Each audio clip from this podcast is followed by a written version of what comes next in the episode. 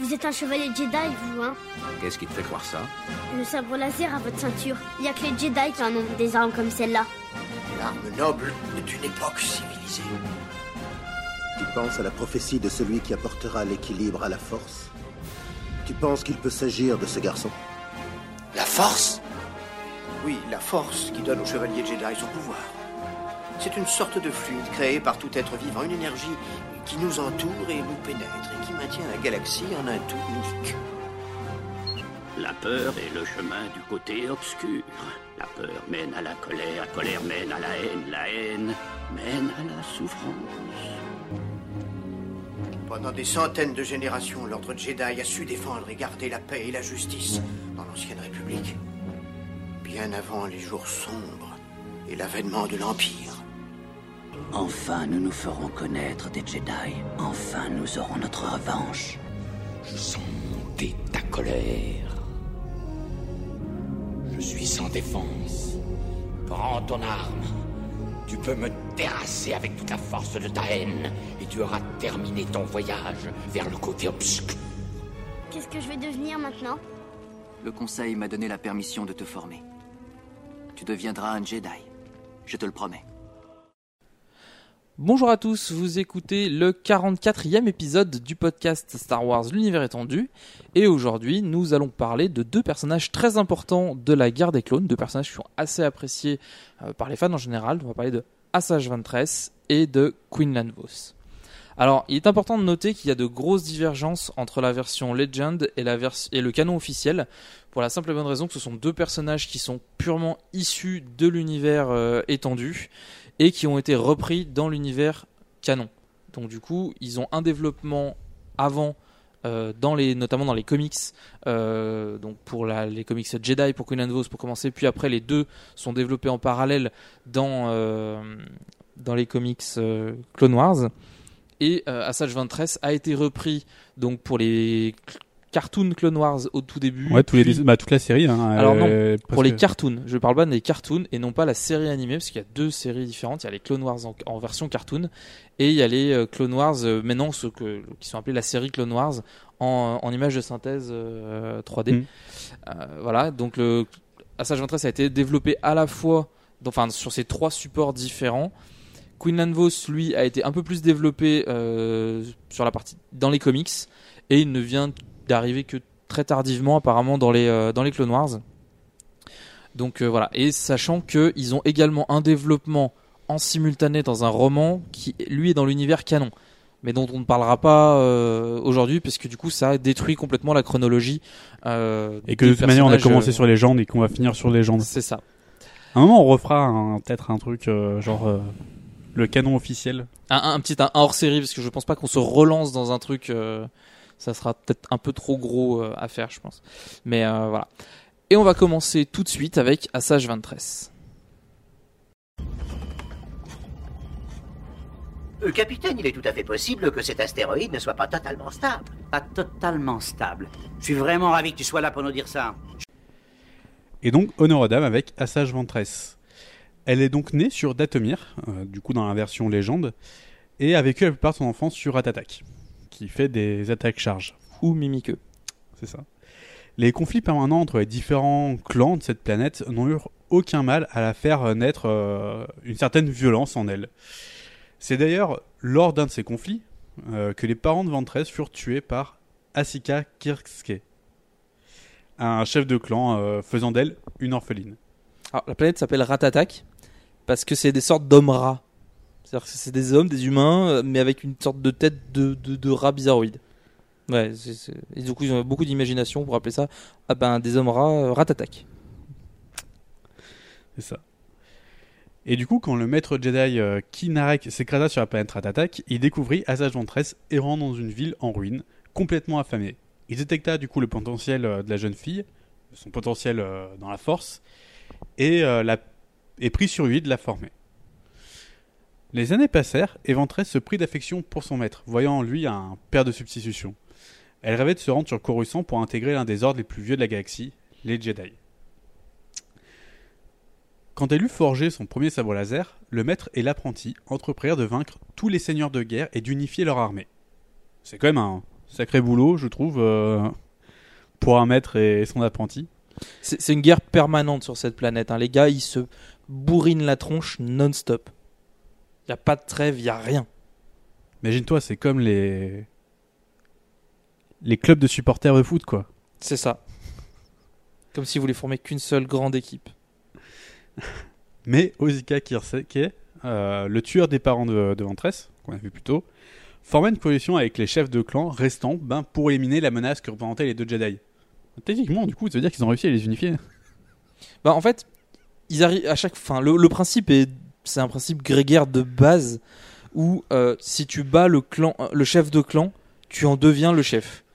Donc forcément, que faisaient les Jedi? Ben ils affrontaient chaque chef de clan et au bout d'un moment, ils étaient chefs de clan de plusieurs clans, ce qui formait plus qu'un seul gros clan. Donc ils commençaient en fait à, être dangereux pour les autres parce que non seulement ben leur armée grandissait, mais en plus bah du coup plus leur armée grandissait, plus les clans qui pouvaient potentiellement bah, les affronter étaient euh, Bah, faibles et moins nombreux. C'est ça. D'où l'idée d'une coalition.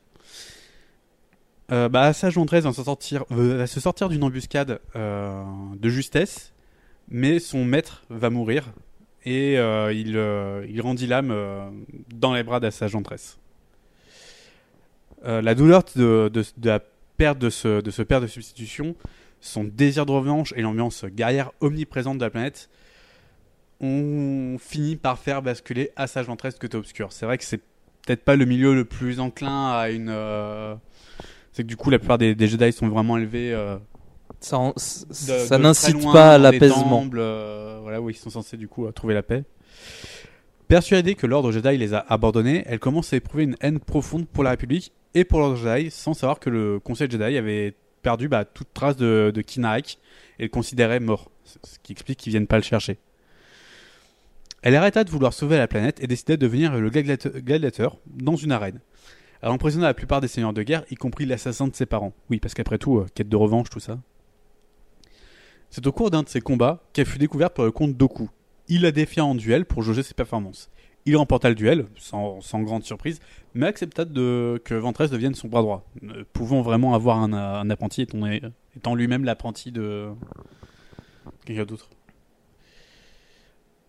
Euh, pour achever, du coup, de la convaincre de, de- de rallier sa cause, il renforça son image négative des Jedi. Étant bah, lui-même ancien Jedi déçu par l'ordre, il lui offra une paire de sabres laser identiques aux siens, euh, ce qui la persuada qu'elle était dorénavant une Sith, au grand amusement du comte. Oui, parce que clairement, c'était juste une, Jedi noire, c'est pas vraiment une Sith.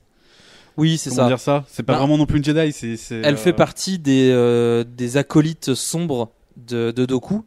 Et aucun des acolytes sombres de Doku n'est réellement un Sith. Le, celui qui se rapproche, et dont on a parlé dans l'un des derniers épisodes, le plus des Sith, c'est Sora Bulk.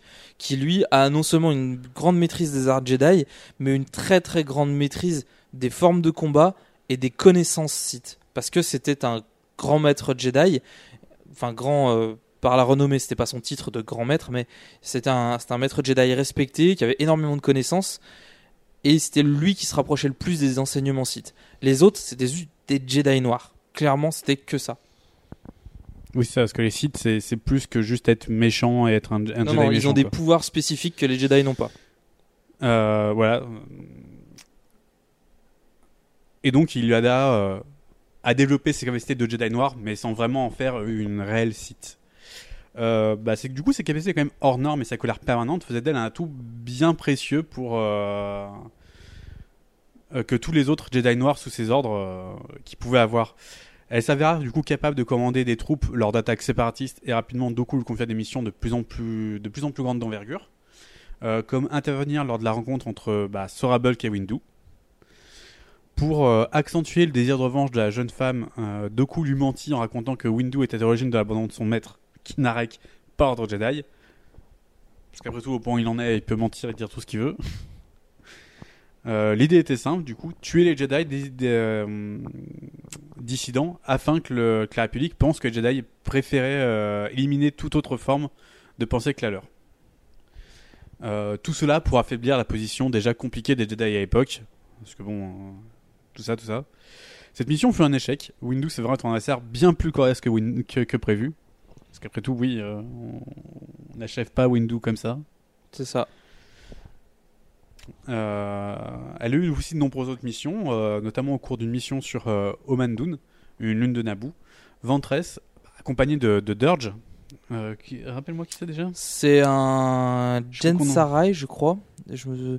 qui est une sorte de créature, euh, en- enfin qui, qui affronte les... une créature millénaire, qui affronte les Jedi, qui est capable de se régénérer. C'est euh, Oui, c'est je- l'équivalent de Cell dans Dragon Ball, le gars, ou de Boo. Ils ont une cellule, il se régénère. Quoi. C'est voilà. Et c'est là qu'elle rencontra pour la première fois Anakin et Obi-Wan. Euh, le combat se solda par un match nul, mais la mission de Ventress échoua. Elle devait infecter Naboo avec un agent biologique. Euh, Assage dut fuir et se réfugia sur euh, Keta, où l'arme biologique devait être améliorée. Euh, Obi-Wan, ne, lâchant pas l'affaire, partit à sa poursuite avec d'autres Jedi pour interrompre la production de l'agent biologique. Plusieurs Jedi trouvèrent mort lors de cette mission, mais la production du poison fut non seulement interrompue, mais la formule d'antidote fut récupérée par Obi-Wan, rendant l'arme du coup bah, inutile. Tout simplement. Assage Ventress fait même se faire tuer par la Jedi euh, Fey au cours de la rencontre. Mais elle l'emporta. Quatre mois seulement après la bataille de Geonosis, qu'on a pu voir dans les films, hein, euh, Anakin et Ventress s'engagèrent dans un duel aérien. Euh, Anakin avait clairement le dessus sur elle, étant bah, bien meilleur pilote. De toute façon, Anakin était sans doute l'un des meilleurs pilotes de, de la République à ce moment-là. Donc, elle l'attira jusqu'à Yavin 4, où il se livra un duel au sabre laser. L'habileté de Ventress au sabre déstabilisa Anakin, qui devait pas avoir l'habitude d'affronter beaucoup de, possesseurs de sabre, où il se livrait un duel bah, où elle, euh, réussit du coup à le pousser à bout, le forçant à se mettre en colère pour la vaincre. Donc, euh, l'attirant un petit peu. euh, Bah, c'est vrai que, euh, le- seul vrai affrontement, à- quatre mois après Geonosis, le seul vrai affrontement qu'Anakin a pu mener contre un autre disciple de la Force, c'est contre Doku. Tous les autres affrontements, ce sont, je veux dire, il n'a pas affronté Dark Maul. Tous les autres affrontements se sont limités à, euh, à des affrontements amicaux avec d'autres euh, D'autres d'entraînement avec d'autres Jedi. Jamais au point d'avoir une volonté de, de tuer l'adversaire. Et euh, Ventress, c'est donc le premier vrai adversaire qu'il ait pu rencontrer en combat singulier. Mais encore une fois, euh, l'heure de Ventress n'était pas venue, et elle parvint à survivre. Comme euh, bah, toujours les méchants de, Star Wars, hein, ils sont blessés et tout, mais ils reviennent. Euh, En tout cas, elle avait perdu le duel. C'était du coup Anakin qui avait gagné et qui s'était foncé, enfoncé du coup un peu plus du côté du chemin obscur. C'est une victoire pour Anakin parce qu'il a gagné le duel.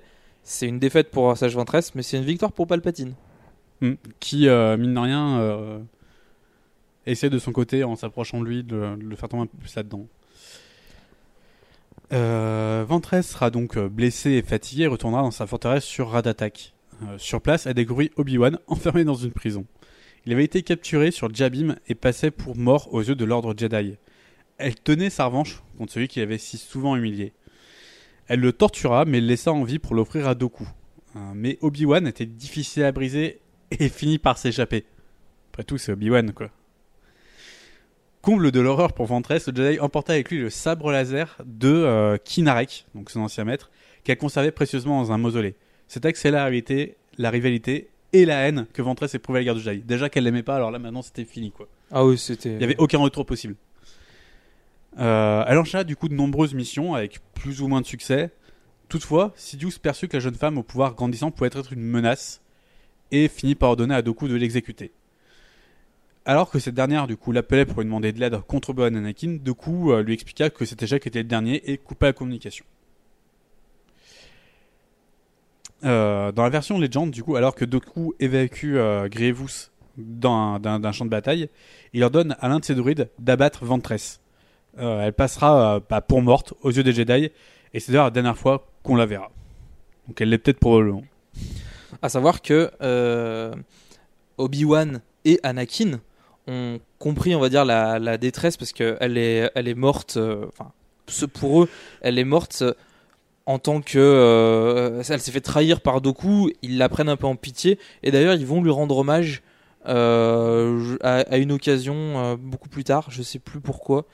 Et même Obi-Wan, des années plus tard, alors qu'il vit sur Tatooine, va repenser à Ventress euh, comme étant bah, une des nombreuses victimes du côté obscur et un peu de la malchance parce que euh, voilà, c'est. euh, Elle aurait pu être une Jedi très, très, très qui, talentueuse. Si, si avait été, ouais, si elle avait été re- repérée et du coup emmenée dans un temple et élevée comme il fallait, elle aurait pu Hmm. du coup devenir sans doute un Jedi qui aurait pu Alors, cette Quand, quand on dit qu'elle passe pour morte aux yeux des Jedi, en fait, c'est simplement que les Jedi vont la mettre dans un transport pour ramener le corps, je sais plus trop où, je crois que sur Coruscant ou euh, ailleurs. Et euh, en réalité, elle avait utilisé une sorte de méditation ou de, pouvoir qui lui permettait de, ben, ralentir son, rythme cardiaque et vraiment de faire croire que c'est un cadavre. Elle se réveille dans la navette et elle demande aux pilotes, enfin elle oblige plus ou moins les pilotes à se, à se détourner et à repartir euh, ailleurs. Normalement, à partir de là, on enchaîne sur l'univers canon avec le fait qu'elle retourne sur Datomir et qu'il y a toute la suite avec Clone Wars. euh, voilà. Mais dans l'univers euh, légende, si on exclut en fait le retour de Ventress qui est uniquement dans Clone Wars, on ne voit, on n'entend plus jamais parler de Ventress dans l'univers légende. Donc c'est le, le seul petit point de, de désaccord entre les deux. Et le problème, c'est que derrière, dans Clone Wars, en fait, ils continuent encore à développer le personnage euh, qui ben, est concrètement euh, Mort, mort, pour- dans pour- les pour les légendes, quoi. Pour les, pour les légendes, quoi. Parce qu'après, pour parler encore un peu de la version officielle, c'est vrai que du coup, c'est vraiment sa toute jeunesse qui va changer un tout tout petit peu. Où, bah, pareil, elle est née sur Datomir, mais du coup, elle est confiée en sacrifice à un criminel euh, par sa mère, qui euh, bah, après sur Atatak euh, pour euh, la mettre, on va dire, hors de portée de la République. Et c'est sur place, du coup, le, criminel va se faire assassiner. Bah, notamment, bah, sans doute par un- une garde de clan ou autre. Qui sont constantes là-bas. Et alors qu'elle allait se faire tuer à son tour, bah, elle va utiliser la force pour repousser ses adversaires. Et là, euh, c'est là qu'elle va se faire repérer par, euh, par Kinarik. Voilà. Et juste la, c'est la petite, sa petite origin story, voilà, qui a, qui a quelques différences, pas Mais bien méchantes en plus, hein, je veux dire. euh, Non, c'est plus les, les, enfin, comme on disait, la finalité est le même. Clairement, euh, elle, fi- elle- elle est née sur Datomir, elle finit sur Atatak. Et euh, au milieu des guerres, elle sera euh, récupérée par Kinarek, quoi. Je veux dire, le, techniquement, si on, si on réduit vraiment au squelette le plus pur, euh, Hmm. c'est la même chose, quoi. Et donc bien plus tard, en fait, donc toujours dans le dans l'univers euh, Legends, elle va continuer à développer ses pouvoirs. Il va y avoir tout le passage avec euh, Savage Opress et Dark Maul qu'on a vu euh, qu'on a vu précédemment, qui où elle va en fait les utiliser pour lutter contre Doku. En fait, ce qui est intéressant à voir euh, sur la bascule légende et, euh, et le canon, c'est que vraiment elle continue à être développée après la trahison de Doku. Quand Doku a voulu s'en débarrasser, elle continue à être développée en tant qu'adversaire de, euh, de Doku. Alors que dans, Legend, ben le développement s'arrête là. Elle n'est plus, n'interviendra plus en fait en conflit direct en tant que membre de l'équipe des sombres acolytes. Mm. Donc c'est juste que voilà, ils ont, euh, ils ont, ils se sont servis de la mort et de la disparition dans Legend pour la transporter sur Datomir pour lui faire vivre d'autres choses. Voilà. Donc en gros, Oui, c'est un peu le cas de beaucoup de passages, bah, comme Dark Maul qu'on a vu, qui a une euh, très grosse histoire malgré euh, avoir été fini coupé en deux au fond d'un puits, quoi. Bah, il a une grosse histoire qui est, qui reste dans le canon. C'est-à-dire que c'est une volonté de euh, Lucas euh, Film entre guillemets de vouloir faire revenir ce personnage. Qui beaucoup de fans en fait ont vraiment adoré Dark Maul puisque c'est c'est le personnage qui incarne le mieux les sites Bah, en de fait, tout ce qu'on a pu voir. C'est vrai que quand il arrive, c'est le seul site combattant qu'on voit, quoi. Je veux dire, Doku, c'est un ancien Jedi. Les deux seuls vrais sites qu'on voit dans le film ou dans, les, dans la série de films, c'est euh, Dark Maul qui a été élevé en tant que site, clairement. Je veux dire, il n'a pas été élevé en tant que Jedi puis est devenu un site, qui est au contraire de Doku et d'Anakin, qui Mhm. eux sont plus des Jedi noirs qui sont devenus des apprentis sites que réellement des, des adeptes de la Force élevés de A à Z dans les préceptes sites comme l'a été Dark Maul. Donc c'est euh, vraiment seulement Sidious et Dark Maul qui sont les seuls sites purs qu'on peut voir dans les films et dans l'univers. Donc beaucoup de fans ont vraiment aimé Dark Maul. Puis bon, même sans parler de ça, je veux dire, euh, il a la classe, quoi. Il a la classe. Mais Assage Ventress, le j'aime double- beaucoup, beaucoup, euh, euh. j'aime beaucoup Assage Ventress euh, parce qu'elle se bat sur avec pareil le double sabre, mais qui est un peu plus bizarre parce qu'il utilise les poignées recourbées. Donc en fait, les deux, lames, les deux lames sont parallèles mais Bah, légèrement décalées. Elle se part souvent d'ailleurs, non? Oui, et elle se bat le plus souvent, elle se bat avec deux armes, euh, les deux armes distinctes. Contrairement à Dark Maul qui se bat lui purement au double sabre. Non Alderan est pacifique, nous n'avons pas d'armes, il est Préférez impossible un autre objectif? Un objectif militaire? Alors dites où est la base Et nous allons maintenant parler de Quinlan Vos, qui est un, des donc des Jedi les plus euh, les plus marquants de la guerre des clones, qui a été qui, qui a été Dont on a déjà pas mal parlé. au centre Par des l'intermédiaire d'autres intrigues. personnages en fait. C'est ça. Ben, au même titre qu'Anakin et, euh, et Obi-Wan, en fait, il est vraiment central dans le dans l'univers parce que c'est un personnage créé par l'univers étendu pour raconter ce qui se passe pendant la guerre des clones, mais une facette assez particulière de la guerre des clones. Donc, il est né sur Kifu, bien avant le début de la guerre des clones, et euh, le jeune Quinlan donc démontra une aptitude extraordinaire pour le don de psychométrie. On en avait parlé, comme quoi c'était une aptitude extraordinaire. Alors, on avait dit que c'était vraiment que de très rares euh, gardiens qui, avaient ce don. En fait, ils l'ont tous, mais à des degrés beaucoup moindres. Lui, de fait de son euh, sa capacité à ressentir la force, qui est un peu plus puissante que chez la plupart des gardiens. Euh, du coup, ça va être euh, plutôt euh, amplifié et il va avoir des capacités un peu hors normes à ce niveau-là, ce qui en fait potentiellement un gardien. Donc les gardiens, les Kifars, on les appelle des gardiens parce qu'ils gardent une planète. Ce sont les geôliers de la planète prison Kifex. Donc, donc ce, don exceptionnel plaça Quinlan au centre de l'attention générale.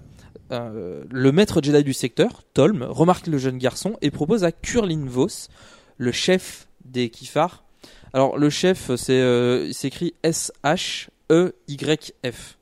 C'est le chef. C'est le chef. Mais voilà, c'est le chef, c'est comme le tchèque en fait, c'est le, le- juste le titre du seigneur kif, des, ki- des Kifars. C'est le bordel parce que les planètes s'appellent Kifu, Kifex et les gardiens sont des Kifars. Ça va être difficile. Euh, donc il propose à Kurlin Vos, qui est donc le, dirigeant actuel des Kifars et le l'oncle de Kinlan Vos, de l'emmener suivre une formation au temple Jedi. Kurlin refo- refuse le départ du jeune garçon parce qu'il est un peu manipulé par sa sœur Tinte qui dit que euh, elle souhaite pas vraiment perdre un élément très précieux que, comme Quinlan qui pourrait devenir un gardien exceptionnel. Euh, donc du coup, il refuse, mais il accepte quand même que Tolm commence à lui enseigner les préceptes Jedi sur place. Ça tombe bien puisque Tolm est le gardien du, enfin le Jedi du secteur, donc du coup ça, ça passe plutôt bien. Quelques années plus tard, Ça Tinte- passe, mais ça aurait été quand même mieux sur un temple. c'est ça. Euh, quelques années plus tard, Tinte Vos pactisa avec des Anzati. Alors on ne connaît pas vraiment les tenants et aboutissants de ce pacte, euh, en dehors du fait que les Anzati gagnaient la possibilité de se nourrir des prisonniers de Kifex. Alors il me semble qu'on avait parlé des Anzati euh, quand on avait parlé de Tolm, puisque lui-même avait été euh, euh, avait appris des techniques d'infiltration sur la planète Anzat. D'ailleurs, c'est un des rares moments où on parle d'Anzati, c'est dans toute cette série Jedi et Clone Wars. hein. Je veux dire, les autres Anzati, on n'entend quasiment plus parler. En fait, les Anzati, c'est des créatures qui ont une sorte de petites tentacules cachées dans les replis, enfin au coin du nez, et qui leur permettent, en insérant ces tentacules dans le nez des humains, de boire la, ce qu'ils appellent la soupe. C'est une sorte de, Ah oui, la fameuse soupe. c'est boire leur âme ou leur essence en fait, c'est quelque chose comme ça. Euh, c'est un peu plus bizarroïde et notamment euh, c'est très prisé par les la soupe Jedi est plutôt prisée. Euh, donc du coup, les Anzati gagnent ça. On connaît pas la contrepartie de ce que Tintevos gagne en échange. Ce qui est d'ailleurs très bizarre parce que à aucun moment on, on comprend vraiment euh, ce qu'elle a pu gagner avec ça. Euh, Effectivement. Toutefois, pour sceller le pacte, les Anzati exigent des membres du clan Vos soient sacrifiés, ce qui, enfin aux Anzati du coup, ce qui provoque la mort des parents du jeune Quinlan. Ça pose beaucoup de questions euh, sur le pacte puisque les Anzati gagnent, non, gagnent la possibilité d'avoir une sorte de réserve de bouffe illimitée, mais ils exigent le sacrifice.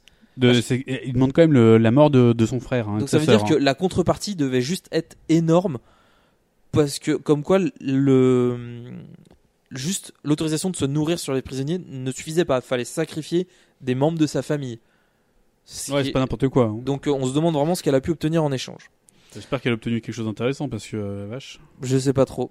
Euh, souhaitant donc déstabiliser euh, Quinlan pour le, le rendre impropre à la formation Jedi, parce que Tité est vraiment une salope, euh, elle va lui demander d'utiliser son don de psychométrie, donc qui est la capacité de lire les événements subis par un objet, euh, sur l'emblème de gardien de la mère de Quinlan. Il en résulte un profond traumatisme. Le jeune garçon va hurler de terreur pendant des jours parce qu'il va revivre la mort de sa mère, et notamment en fait le fait qu'elle se fasse tuer et boire par les euh, par les Anzati. La présence de Tolm et euh, c'est les bases d'enseignement Jedi permirent à Quinlan de retrouver quelque peu ses esprits. Mais Tolm insista pour qu'il termine sa formation au temple, sans quoi il ne surmontera jamais le traumatisme. Alors le Curlin Vos est furieux de que sa sœur absolu- ne l'ait absolument pas consulté. C'est à noter qu'il est furieux qu'elle ne l'ait pas consulté hein, pour faire ça, pas qu'elle l'ait fait. Oh la vache, mais euh, te rends compte ce que t'as fait? Tu m'as même pas demandé la permission Voilà, parce que je te l'aurais donné. Bah pas sûr, mais au moins il aurait Non, savoir ce le- qui se passe quoi. le- le- le- c'est formulé bizarrement, mais en fait, il est vraiment pétard et euh, parce que c'est un mec gentil. Contrairement à sa sœur, c'est plutôt le mec euh, plutôt sympathique, tu vois. C'est il passe bien auprès de tout le monde, il, il a des potes et tout. euh. C'est juste que ça sort. euh, bah, Donc, euh, furieux que sa sœur l'ait euh, plus ou moins trahi, il va accepter que Tolm emmène le garçon euh, suivre un anciennement au temple Jedi.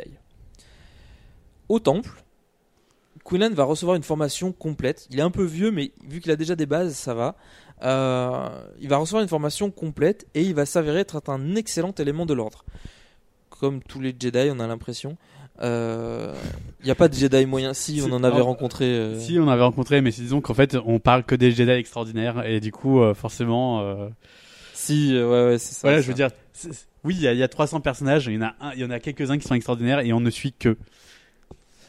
Mais ça, c'est le, le propre de, de la plupart des romans, qu'on suit des gens extraordinaires. C'est ça. Euh, donc il va s'avérer. des fois un peu triste, mais c'est dommage. Il va s'avérer être un, donc un excellent élément et quand il est en âge de devenir un padawan, Tolm va quitter sa fonction de veilleur du secteur Kifu et euh, pris, le prit comme apprenti. Il sera remplacé, alors c'est juste une anecdote, il sera remplacé comme on l'avait vu par Trassa ou Tsara, Trassa je crois, c'est ça, c'est Trassa, qui est une euh, Jedi arbre. Ah oui, effectivement. Voilà. Alors, à savoir que, euh, en tant qu'apprenti, euh, va décider d'étudier l'Ataru, donc qui est des techniques particulières d'infiltration et de, et de combat. Et Tolm va lui enseigner plus particulièrement des techniques spéciales d'infiltration qui, se qui vont vraiment lui permettre de se cacher même aux yeux des Jedi. C'est-à-dire qu'il va être capable de masquer sa présence dans la force. Ce qui est très important pour la suite de l'histoire.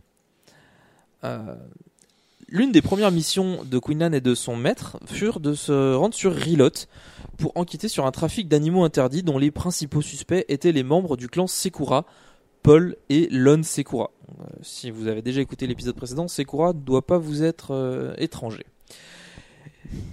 Donc Paul et Lon Sekura J'espère du moins, parce que sinon. euh, Paul et Lon Sekura s- furent les interlocuteurs de Tolm, mais ils ont dégagé Quinlan parce qu'ils ont dit non, il est trop, trop jeune, euh, on- il n'a pas euh, écouté les conversations des grandes personnes.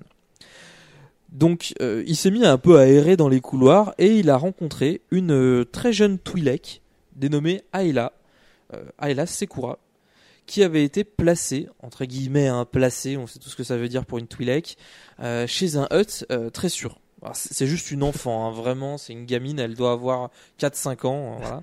La question, c'est de savoir ce que c'est qu'un hut très sûr. C'est ça. C'est-à-dire, ah non, parce que euh, c'est quand même euh, vachement bizarre euh, comme, comme dénomination, tu vois. C'est antinomique. Quelques instants plus tard, de nouveau seul, Quinlan va ressentir l'appel de détresse de Ayla dans la force et il la retrouve face à un Wampa acheté par ce même hut. On en revient au trafic d'animaux précédent. Euh, donc ce Wampa s'était libéré avait tué ses gardiens. Et euh, donc, euh, face à la peur que lui inspirait ce, monstre, la, jeune Jedi avait, a fait un- une sorte d'appel au secours dans la force. Quinlan se pointe, mais bon, c'est un Wampa, donc c'est plutôt costaud, et il a un peu peur. Euh, faut savoir qu'il est toujours un peu sous l'emprise, pas sous l'emprise de ce traumatisme, mais ça réveille Non. assez facilement la peur qu'il peut avoir, euh, qui, est cachée au fond de lui, en fait. Il est vraiment, euh, il est pas, pas à l'aise. Euh, donc du coup, Grâce de- au- plus encore parce que bah l'appel de au secours d'Alia il devait toujours être là et que ça devait encore le perturber un peu plus. C'est ça. Parce qu'elle devait avoir peur et du coup il devait ressentir sa peur à travers la force, ce qui devait un peu amplifier la sienne, ça devait pas être évident. Sauf que paradoxalement, la présence d'Ayla a permis de calmer le jeune garçon et euh, grâce à une sorte de lien télépathique, euh, ils ont réussi à terrasser la bête. Donc pour avoir secouru sa nièce, Paul Sekura offrit au Jedi le Tuajani. C'est le rituel de bienvenue euh, permanente. Euh, en gros, euh, t'auras toujours une chambre sur Rilot.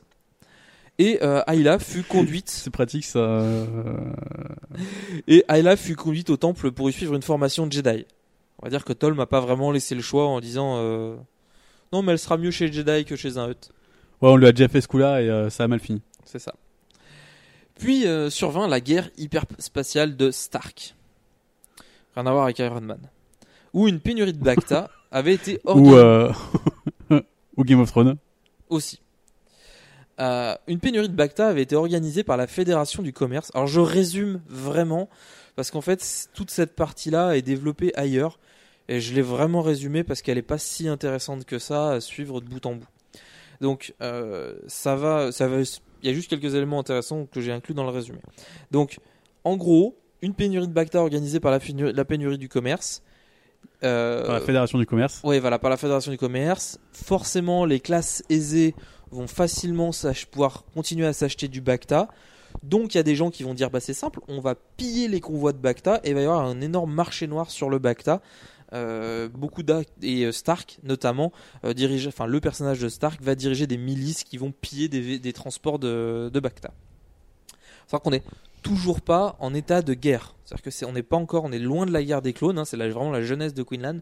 Donc on va pas, on peut même pas dire que le Bacta était nécessaire pour les clones. hein. C'est non, c'est juste que ben, c'était une ressource lambda qui est devenue subitement très rare. Ça reste quand même la ressource principale de tous les hôpitaux et autres de toute la galaxie, parce que c'est clairement quand il y a, quand y a des blessures graves, c'est on les plonge dans un bain de Bacta. Et donc il faut une grande quantité de Bacta qui doit être renouvelée à mon avis assez souvent. Et euh, comme je dis, c'est utilisé par presque toute la galaxie. Quoi. Pour, voir l'utilisation qu'on peut en faire, euh, Luke Skywalker sera plongé après son altercation avec le Wampa euh, dans euh, l'Empire contre-attaque dans une dans une cuve Bacta. Donc c'est on, on le voit en fait, c'est vraiment une cuve où on plonge la personne dedans qui peut qui peut donc du coup ça cicatrise, ça soigne, ça désinfecte. Enfin c'est un peu le liquide miracle. Donc, euh, les capacités d'infiltration de Tolm et de Queenland leur permirent de révéler le complot de la Fédération du commerce. Euh, D'ailleurs, en fait, c'est bien, joué parce que ça, interviendra plus tard dans la guerre des clones. Le fait est que euh, face, la Fédération du commerce est distributeur de Bacta, se fera attaquer par Stark et ça sera une justification pour augmenter les troupes droïdes qui servent à la Fédération du commerce. C'est pour ça que dans la menace fantôme, on a une Fédération du commerce surarmée. C'est parce qu'elle vient de sortir d'un conflit, donc qui est la guerre hyperspatiale de Stark, où elle avait besoin de ses droïdes pour se défendre. Alors que c'est elle-même qui a conçu le truc. Donc on voit en fait que déjà à la base, on est déjà sous l'influence de Palpatine qui commence à placer ses pions, à faire en sorte que la Fédération du commerce soit armée pour pouvoir s'en servir plus tard. Donc, c'est à l'occasion de ce conflit que Queenland fit la connaissance d'un jeune Jedi nommé Obi-Wan Kenobi. Obi-Wan, je ne sais qui. Mais ce, la guerre de Stark est développée au- dans les romans euh, jeunesse Star Wars chez Pocket. Euh, s'appelle, je crois, Les Jeunes Jedi. Que je n'ai jamais lu d'ailleurs. Mais c'est vraiment pour. Normal, ils plus- sont pas le fleuve noir. Voilà, ils sont chez Pocket. Mais Pocket est une euh, la maison mère de Fleuve Noir, donc arrête de me de m'enquiquiner avec ça. Quinlan entretient plus tard une relation un peu plus intime avec la Padawan Shailar. Mais ils décidèrent de rompre d'un commun accord à l'approche de leur euh, nomination au rang de chevalier Jedi. Et en Ouais, effet, c'est bien des trucs de Padawan, ça. c'est ça. Et en effet, quelques temps plus tard, Quinlan devint chevalier Jedi et se forgea son propre sabre laser. Il va vivre une vie de Jedi comme nombreux euh, Jedi et quelques années plus tard, il apprit que Ayla Sekura avait terminé sa formation et était en âge de devenir Padawan et il demanda du coup à devenir son maître, ce que le conseil accepta. La jeune Jedi se révéla être une très brillante élève et le lien les unissant se renforçait à chaque mission. Donc là, je vous ai épargné 25 missions complètement inutiles dans leur vie, simplement le fait que ça, ils sont de Faut plus savoir qu'ils en font euh, beaucoup, quoi. Voilà. Ils en font beaucoup parce que c'est le propre des Jedi. Ça va aussi bien de la mission de base euh, d'aller interpeller un, un mercenaire qui fait, euh, qui fait un peu de la merde dans un coin de la C'est galaxie. ça, ou juste euh, résoudre des petits conflits planétaires euh, C'est parce ça, que deux personnes de se sont brouillées. Ça peut être euh, des diplomates, euh, des, enfin ils servent à tout quoi. C'est vraiment, c'est une ça, police quoi. c'est c'est une police, mais c'est aussi des médiateurs. Donc, euh, dès qu'il y a un conflit qui est pas forcément armé, je veux dire une, une guerre de voisinage entre deux planètes, enfin une guerre, une, euh, une prise de bec en- de, de voisinage entre deux personnes, ils peuvent intervenir. Parce qu'à cette époque-là, en plus, la République n'a pas d'armée, elle n'a que des coup, forces euh, de sécurité. Euh, forces de sécurité qu'on peut voir notamment dans la menace fantôme, puisque c'est ces mêmes forces de sécurité qui emmènent Obi-Wan et euh, Qui-Gon sur le vaisseau de la Fédération. Euh, parce qu'il y a des transports en fait lambda où les Jedi, euh, c'est des trans- il y a des transports Jedi, transports de sécurité, trucs comme ça. Mais il y a, enfin, la galaxie est en paix depuis plusieurs dizaines d'années, donc il y a jamais, ça fait des années qu'il n'y a pas eu de gros conflits majeurs. Il n'y a pas besoin d'armée de la République à ce moment-là. Donc euh, c'est vraiment de la force de sécurité. Et les Et Jedi, euh, Clairement, voilà, les Jedi font un peu ce rôle de euh, bah, partout où où il y a des conflits, où il y a un problème, ils interviennent et ils le règlent logiquement au mieux. Les gens souvent se euh, croient en la sagesse des Jedi et du coup, quand un Jedi dit une chose, souvent c'est ça se règle à ce moment-là, quoi. lors du blocus de Naboo, Quinlan et Ayla se trouvaient tous les deux sur Tatooine pour une mission sur couver- sous couverture. Quinlan insista d'ailleurs, enfin assista d'ailleurs à l'altercation entre Sebulba et Jar Jar.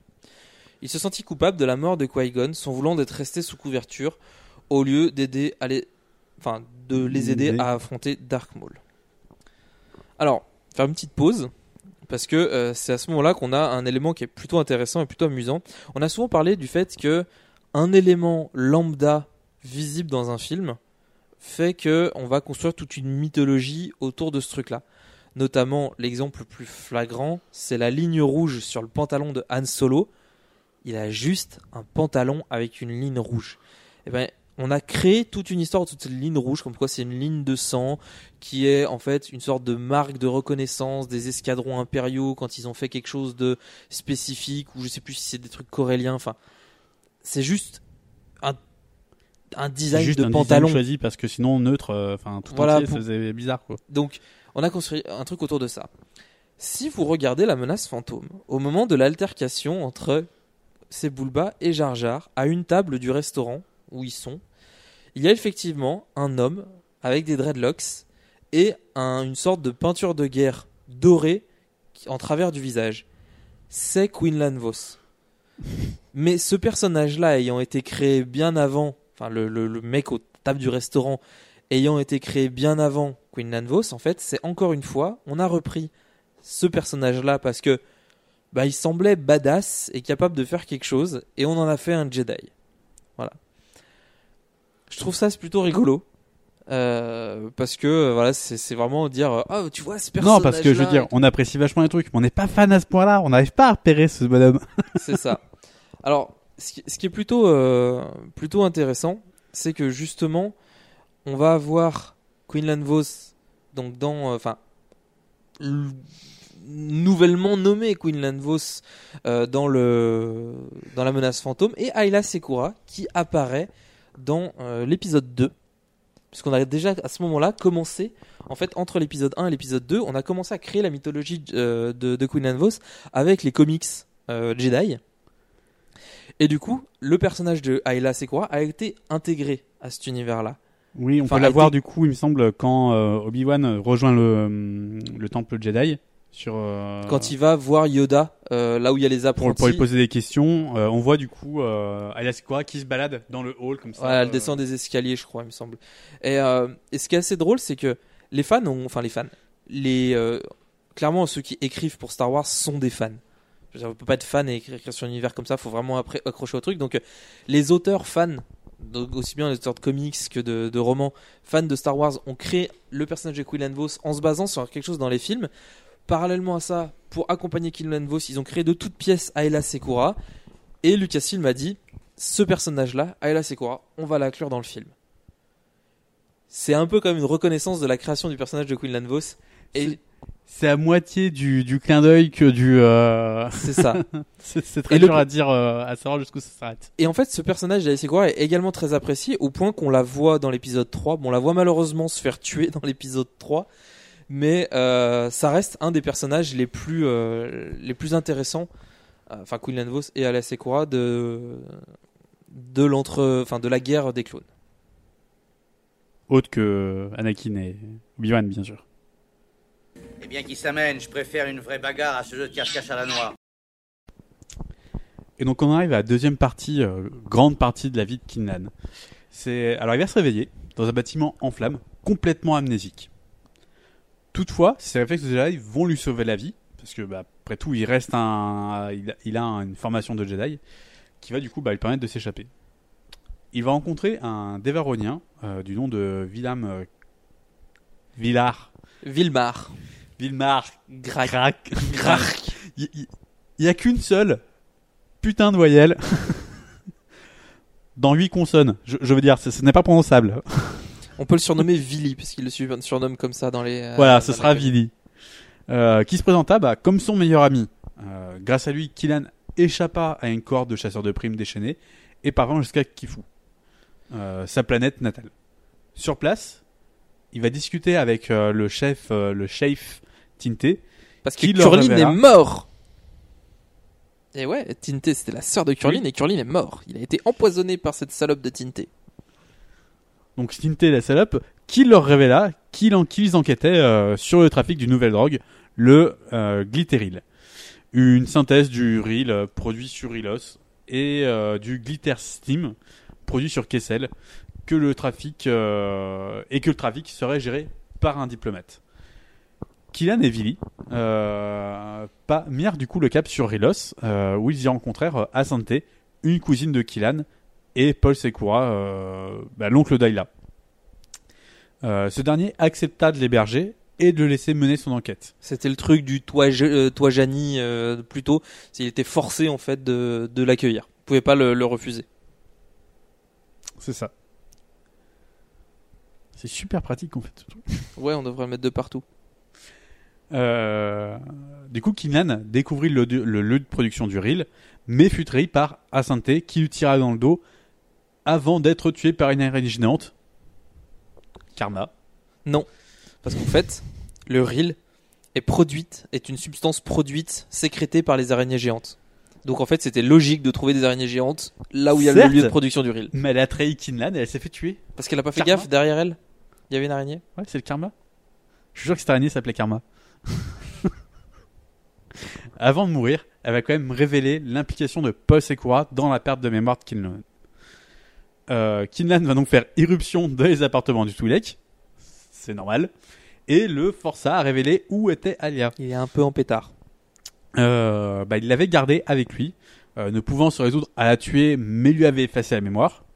Après tout, ça reste son oncle.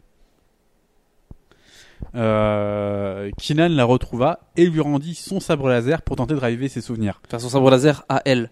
Oui. Parce qu'on a, on a oublié des péripéties au début. Enfin, c'est pas qu'on les a oubliées, c'est que c'était pas intéressant, mais à un moment donné, Quinlan met on, la a, main. on a déjà parlé euh, de ça quand on a parlé d'Alia. Voilà, euh, il met la main sur deux, sur les sabres laser, le sien et celui de Ayla. Euh, malheureusement, ça a aucun effet et la jeune femme a été complètement bah, sous l'emprise de la drogue. Euh, Kinlan se mit à étrangler le Kouyak pour qu'il révèle le nom de celui qui était derrière tout ça. Un peu de violence pour un Jedi quand même. Euh, et il s'agissait du sénateur euh, Chom Freyka. Kinlan ne se maîtrisant plus vraiment, chercha à tuer Paul. Ayla finit par intervenir en laissant exploser sa colère. Elle projeta son oncle et Kinlan du balcon où il se trouvait. Kinlan parvenant à s'en sortir, mais pas Paul. Voilà. Bah oui, parce que Quinlan, il a des réflexes de Jedi. Pas Paul. Euh... Aya va s'enfuir, tandis que Vili euh, persuadait Kinlan de quitter Rilos. Au bo- à bord de l'in- de l'Inferno. C'est le nom du euh, vaisseau de Vili. C'est ça. Il euh, reçut une communication de Mace Windu, de qui lui demandait de revenir au temple Jedi, ce que Kinlan refusa. Le duo se rendirent du coup dans les bas-fonds de Coruscant, où ils souhaitaient euh, confronter le sénateur bah, Freka, euh, qui, euh, qui n'était pas un serpent. Non. Mais euh, Bah si, Vili- parce que c'était sournois. Mais euh, Vili trahit. Putain, Kinlan, euh, faut- il, il devrait arrêter de faire équipe avec des gens parce qu'à chaque fois il se fait trahir. Mais là, en fait, il en est à peu près à la quatrième trahison, euh, Vili. Mais euh, bon, à chaque fois, il s'en sort, quoi. Et euh, bah, utiliser son blaster pour tenter d'étourdir euh, Kinlan. Euh, dans le bureau du sénateur euh, Freka, ce dernier révéla euh, que ce n'était autre que Vili qui avait déposé Kinlan sur Narshada. Donc, Narshada, c'était là où s'était s'est réveillé. Euh, mais une fois la prime pour la capture de Voss euh, sur son compte, euh, Vili libéra le Jedi et lui rendit son sabre. Ouais, ils sont quand même devenus potes. hein. C'est ça, parcourir les, la galaxie, euh, ça aide. Euh, Mace Windu va intervenir à ce moment-là et euh, entamer un duel avec Kinlan. Le Jedi s'en remettant à sa colère, Windu désactiva son sabre et pour l'obliger à le tuer de sang-froid. Refusant quand même de, de, de tuer un frère Jedi, Kinlan finit par, lâcher- par lâcher son arme. Ce qui du coup bah, hein, mis fin au duel. Logique. On sent, mais c'est un truc de Jedi d'à chaque fois de désactiver son arme et de dire euh, Attends. Tue-moi, je serai plus puissant si tu me. On va le refaire encore après, tu vas voir. Ah. Finalement, le sénateur fut jugé pour ses crimes et Kinan retourna au temple pour reprendre son, son entraînement et retrouver une partie de ses souvenirs. Parce que, après tout, euh, cette perte de mémoire avait quand même malheureusement vachement effrité la frontière entre le côté obscur et le côté lumineux. Déjà pas très développé chez Kinlan. Bah, du fait de son, de son traumatisme en fait de son enfance, il a, il a toujours une peur à l'intérieur. Et comme dit, euh, comme dit Yoda, la peur mène au côté obscur. Parce que la peur mène à la haine, la haine mène à la colère, et la colère mène À au- la souffrance. À la souffrance, voilà, bref. Je me souviens plus exactement, mais C'est euh, c'est euh, Bah, c'est normal en fait qu'il ait ça. Et là en plus, c'est un Jedi qui a beaucoup souffert. Je pense que c'est pour ça que les fans l'aiment bien.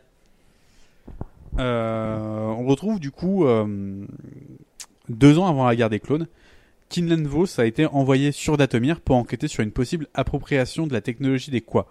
Donc euh, les portes de l'infini, euh, tout ça quoi, les quoi. Ce qu'on avait, on, avait déjà évoqué dans le- les épisodes sur les races légendaires.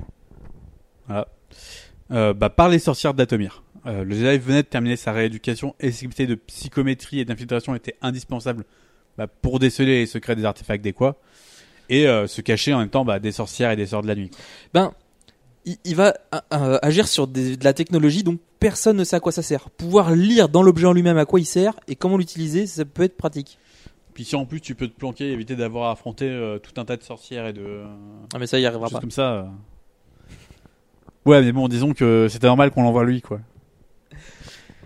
Donc, euh, finalement, il mit quand même en place un plan pour se faire capturer par les sorcières, qui fonctionna à merveille, et il fut interné dans un camp de travail. Ça, c'est du plan de compétition. C'est hors norme.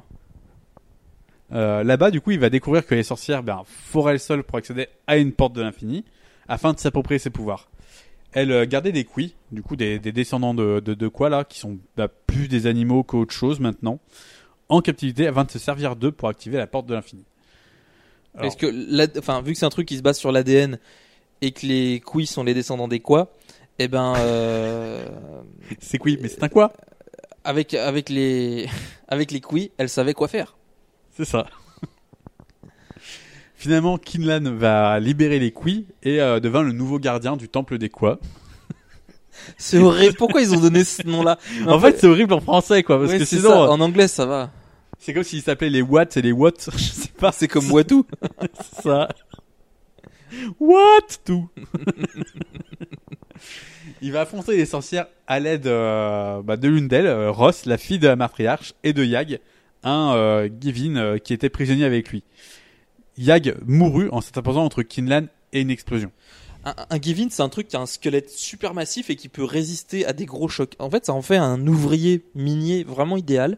Et il a, il est pas mort dans l'explosion immédiatement. Il est mort des suites des blessures de l'explosion, le bonhomme. hein.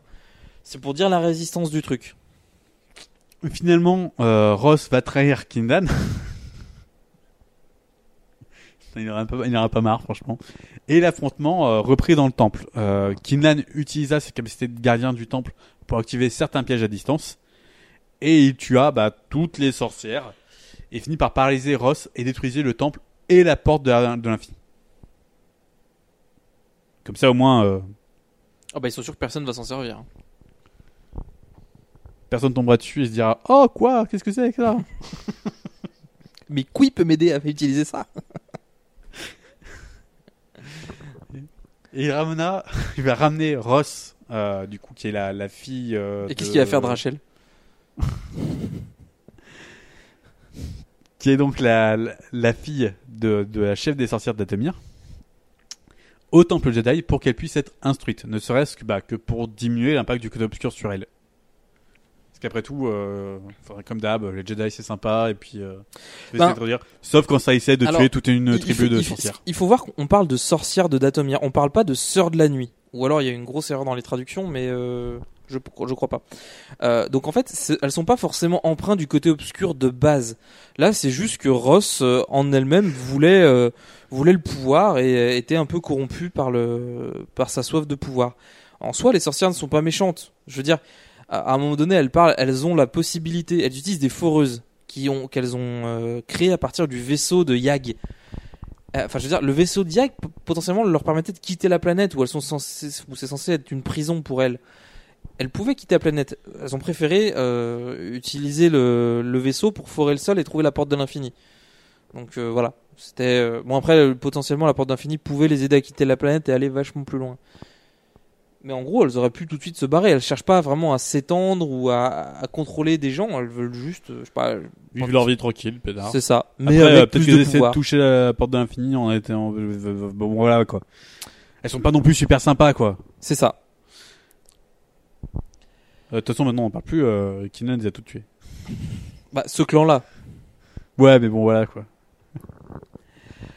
Queenlan, il réduit le nombre de personnages pour que ce soit plus facile à suivre.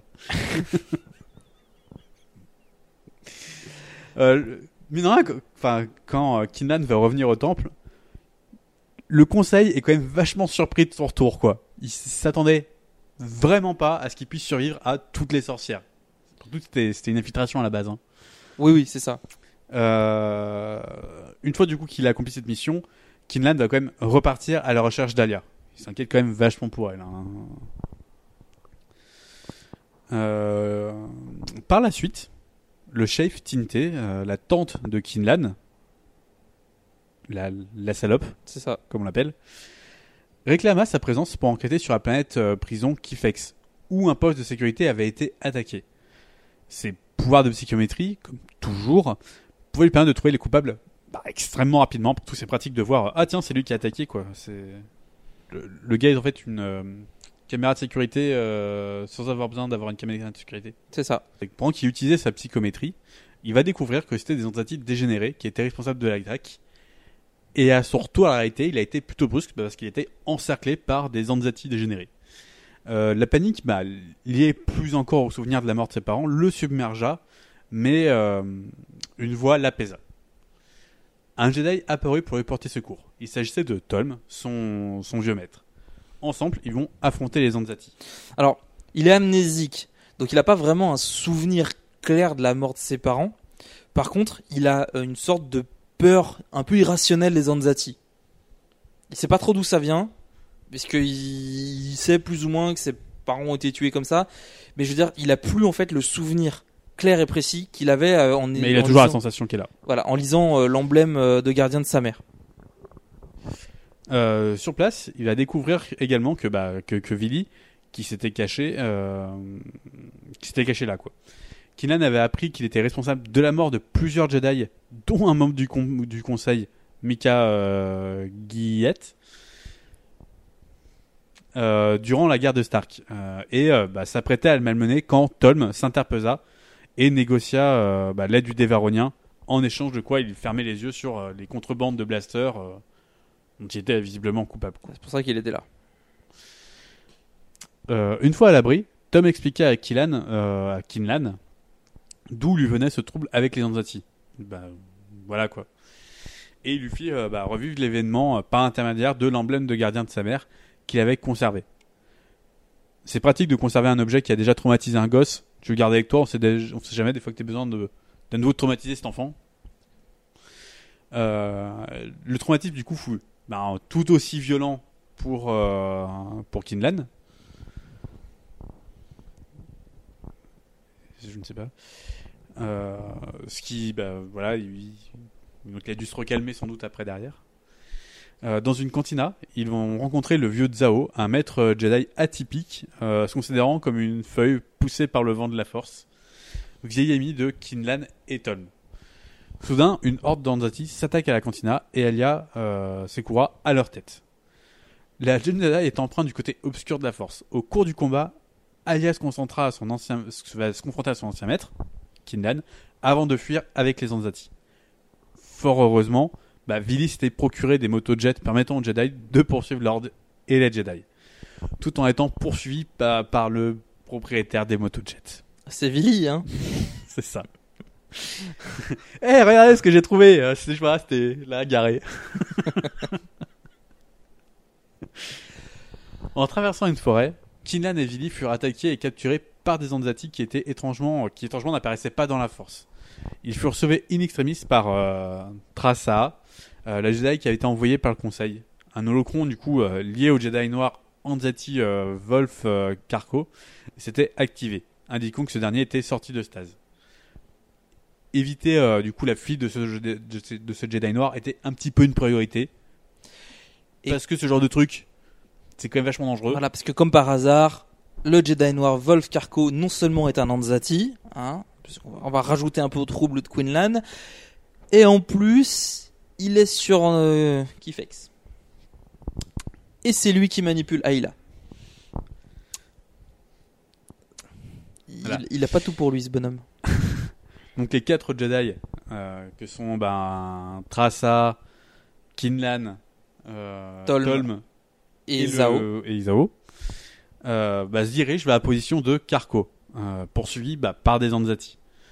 Là-bas, Kinlan engage un duel contre son ancienne Padawan, en restant bah, sur la défensive. Il veut quand même pas la tuer, après tout. euh, Bah, c'est son ancienne. Padawan. Tentant de la ramener, à chaque fois, de la, de la ramener à la raison. Un peu comme euh, Tom l'avait fait sans doute avec euh, Kinlan. Toutefois, la haine qu'éprouvait euh, Aya à l'encontre de Kinlan semblait euh, bah, beaucoup plus forte. Il, il est, enfin, pour elle, il est responsable de la mort de son oncle. hein. Même si c'est plutôt elle qui l'a tué, mais euh, pour elle, c'est à cause C'est de pas Quinlan parce que je l'ai tué que je suis responsable. Voilà, c'est à, cause- c'est à cause de, de Quinlan que Paul Sekora est mort. hein. Face à cet échec, bah, le Jedi va désactiver son sabre, acceptant sa mort, si cela pouvait ramener euh, Alia du côté, euh, du, du côté de la lumière. Ce qui est très logique. Oui, Autoriser tu- quelqu'un à tuer pour le ramener du côté euh, lumineux, c'est un peu débile. C'est ça. Presque immédiatement, la colère d'Alia s'envola euh, et Karko, sentant cela, assomma la Jedi avec des éclairs de force. Mais en fait, ça marche. Bizarrement, ça marche pas avec Anakin, en fait, c'est- c'est tout. Ouais. Anakin, lui, il te tue quand même. Merci, mec. Euh, un duel va s'engager du coup entre Kinlan et le Jedi Noir. Après tout, euh, d'où ta somme, ma Padawan? Rapidement, Tarko a eu le dessus euh, en utilisant bah, des illusions et des techniques psychiques. Kinlan, cédant du terrain, euh, du terrain, la peur en plus que les Anxati incarnaient émergeant petit à petit. Euh, le Jedi, à enfin les Jedi, les autres, à l'extérieur, parvinrent à se débarrasser des Anzati et unir leur esprit à celui de Kinlan pour maîtriser sa peur. Le Jedi réussit à se reprendre et dans une dernière manœuvre va terrasser le l'Anzati Jedi noir. Oui. Ça, ça fait pas bon de se réveiller, tu vois, le gars il se réveille, il a un peu la tête dans le cul, il fait tiens, je vais essayer de me battre et tout, et là, clac Alors, la présence du Jedi noir, en fait, sur les, c'est la présence du Jedi noir sur les Anzati qui les a dégénérés. C'est qu'en fait, il ressentait qu'il y avait quelque chose, et en fait, il, il considérait Ka- Karko comme une sorte de dieu euh, qui, euh, qui était dans son temple, euh, intouchable et tout. Et c'est le côté obscur qui émanait du bonhomme qui, qui les a un peu fait virer. Et en fait, lui, il est devenu un Jedi noir parce que c'était un un Jedi tout à fait respectable jusqu'au jour où il a goûté à la soupe. Qu'en fait, les Anzati sont pas obligés de faire ça pour se nourrir. C'est pour ça que je veux pas de soupe. Voilà. Je veux pas de moi du côté obscur. Et sauf qu'une fois que, en fait, une fois qu'ils utilisent ce- cette capacité à sorte d'absorber le fluide euh, euh, vital des, euh, des, Des gens. autres espèces, ils en deviennent dépendants. D'autant plus de pour un Jedi.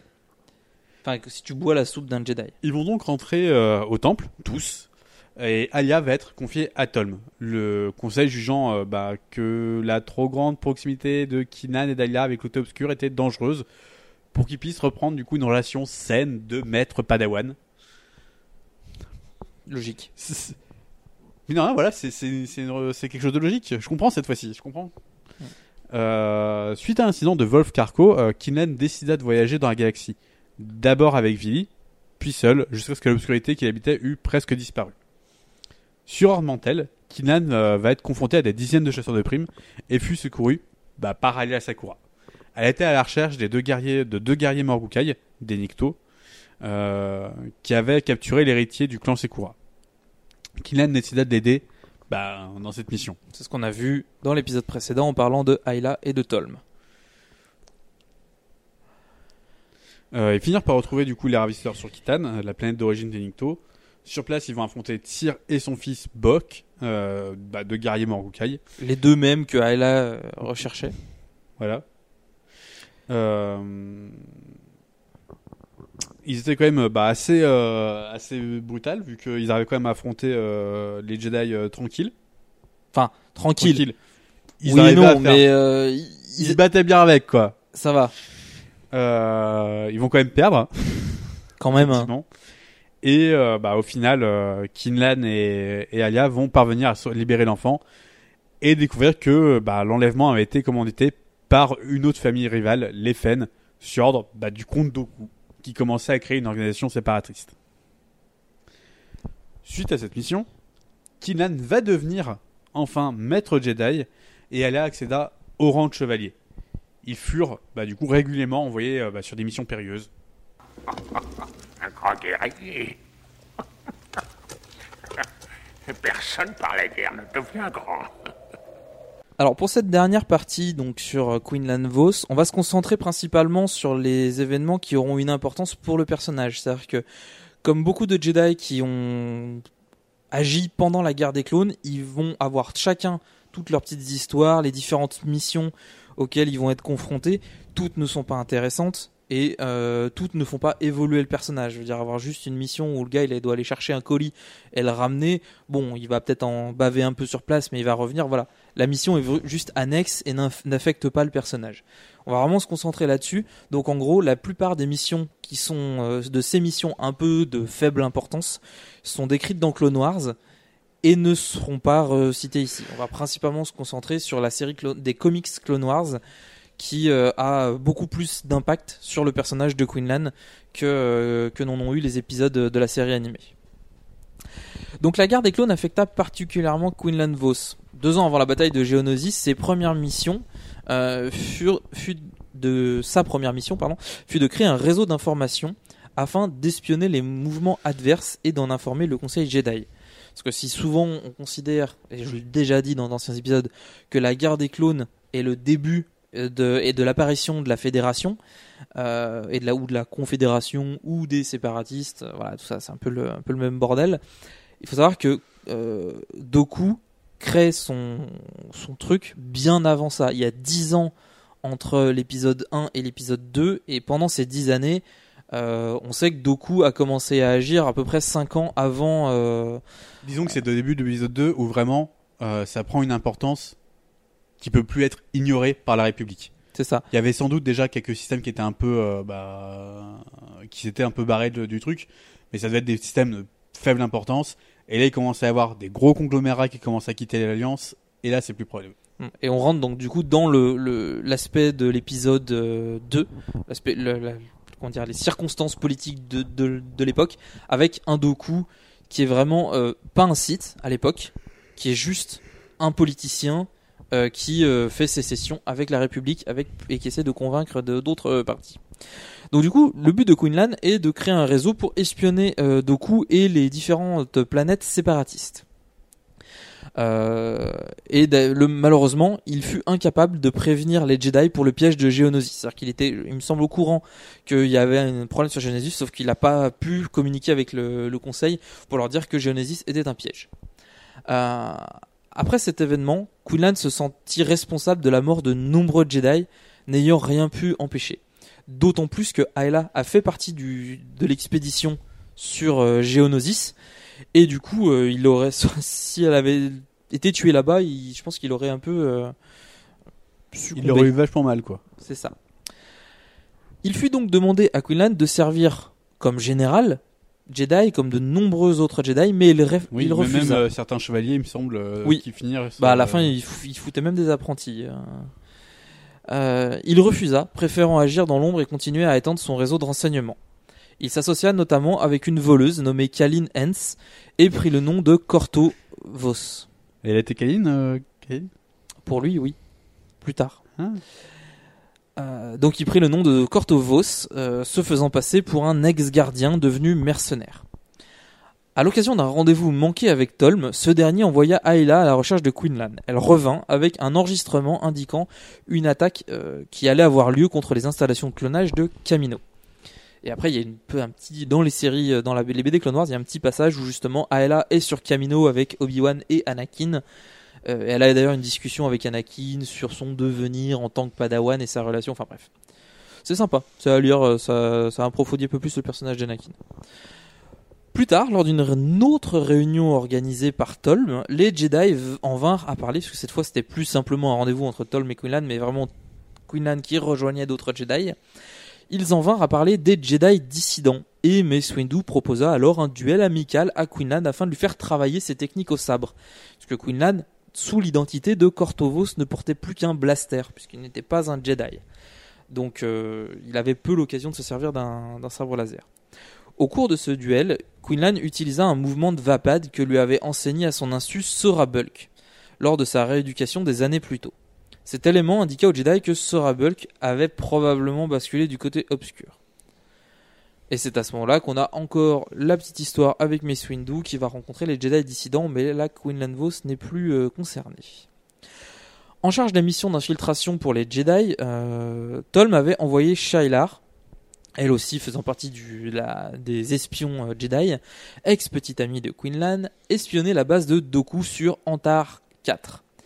Mais elle avait perdu le contact avec, euh, avec Tolm.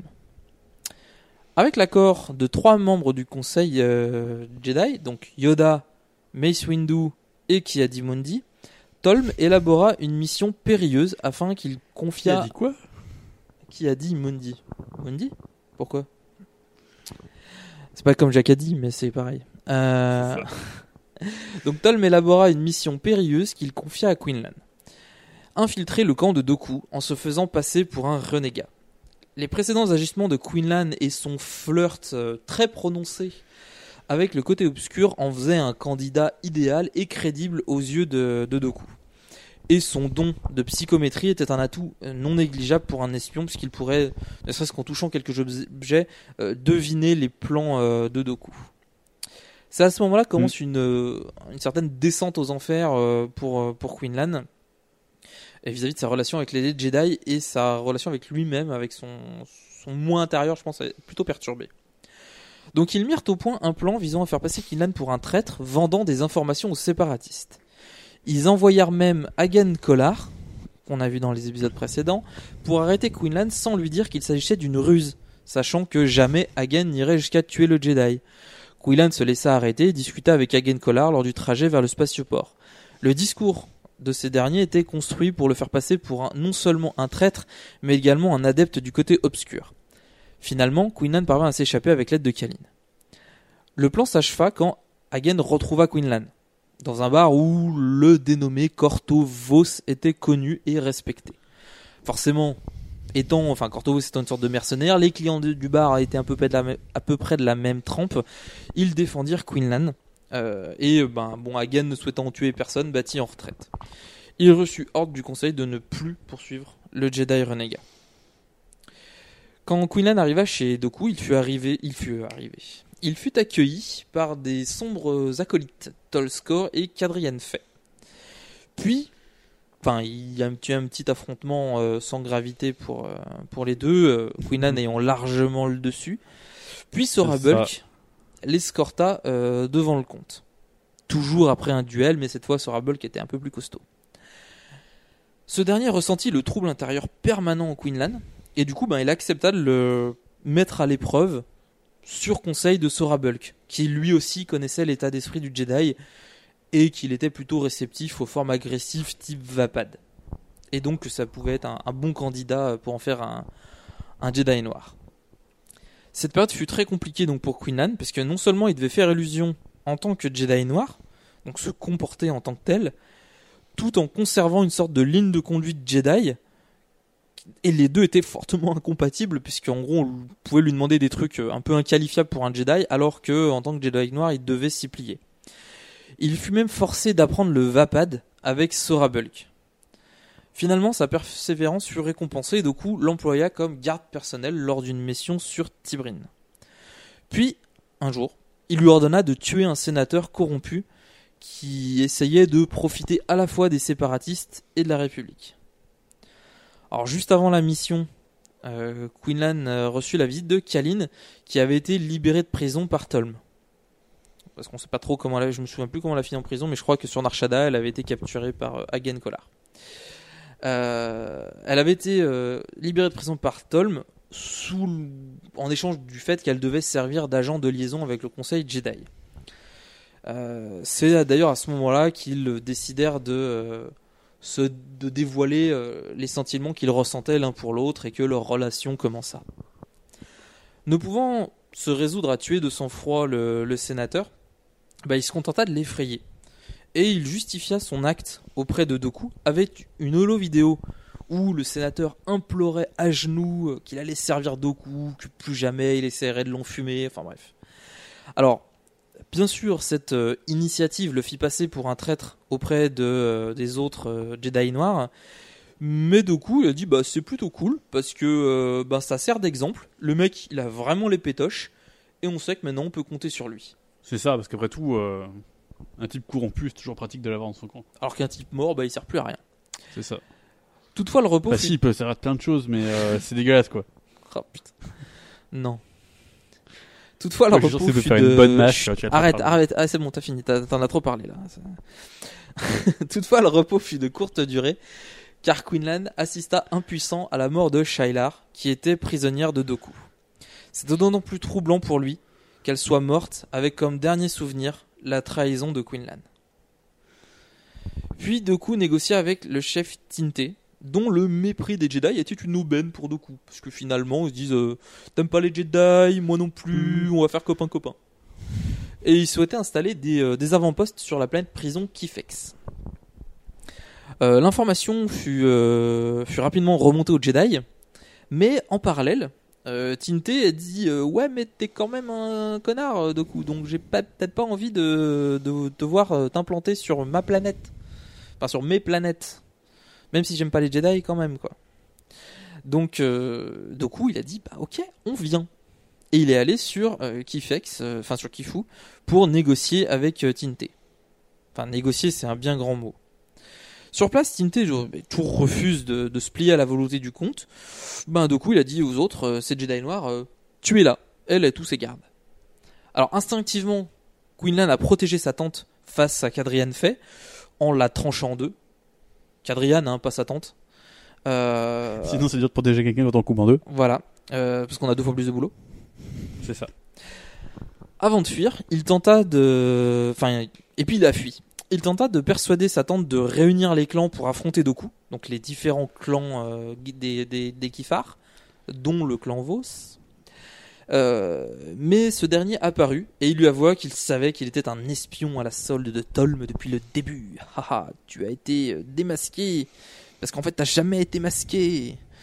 Et il tenta de manœuvrer en lui faisant admettre qu'il n'était qu'un pion des Jedi et qu'il avait, déjà basculé du côté obscur depuis très longtemps, mais qu'il simplement refusait de l'admettre. Il força Quinlan à utiliser son don de psychométrie sur Tinte.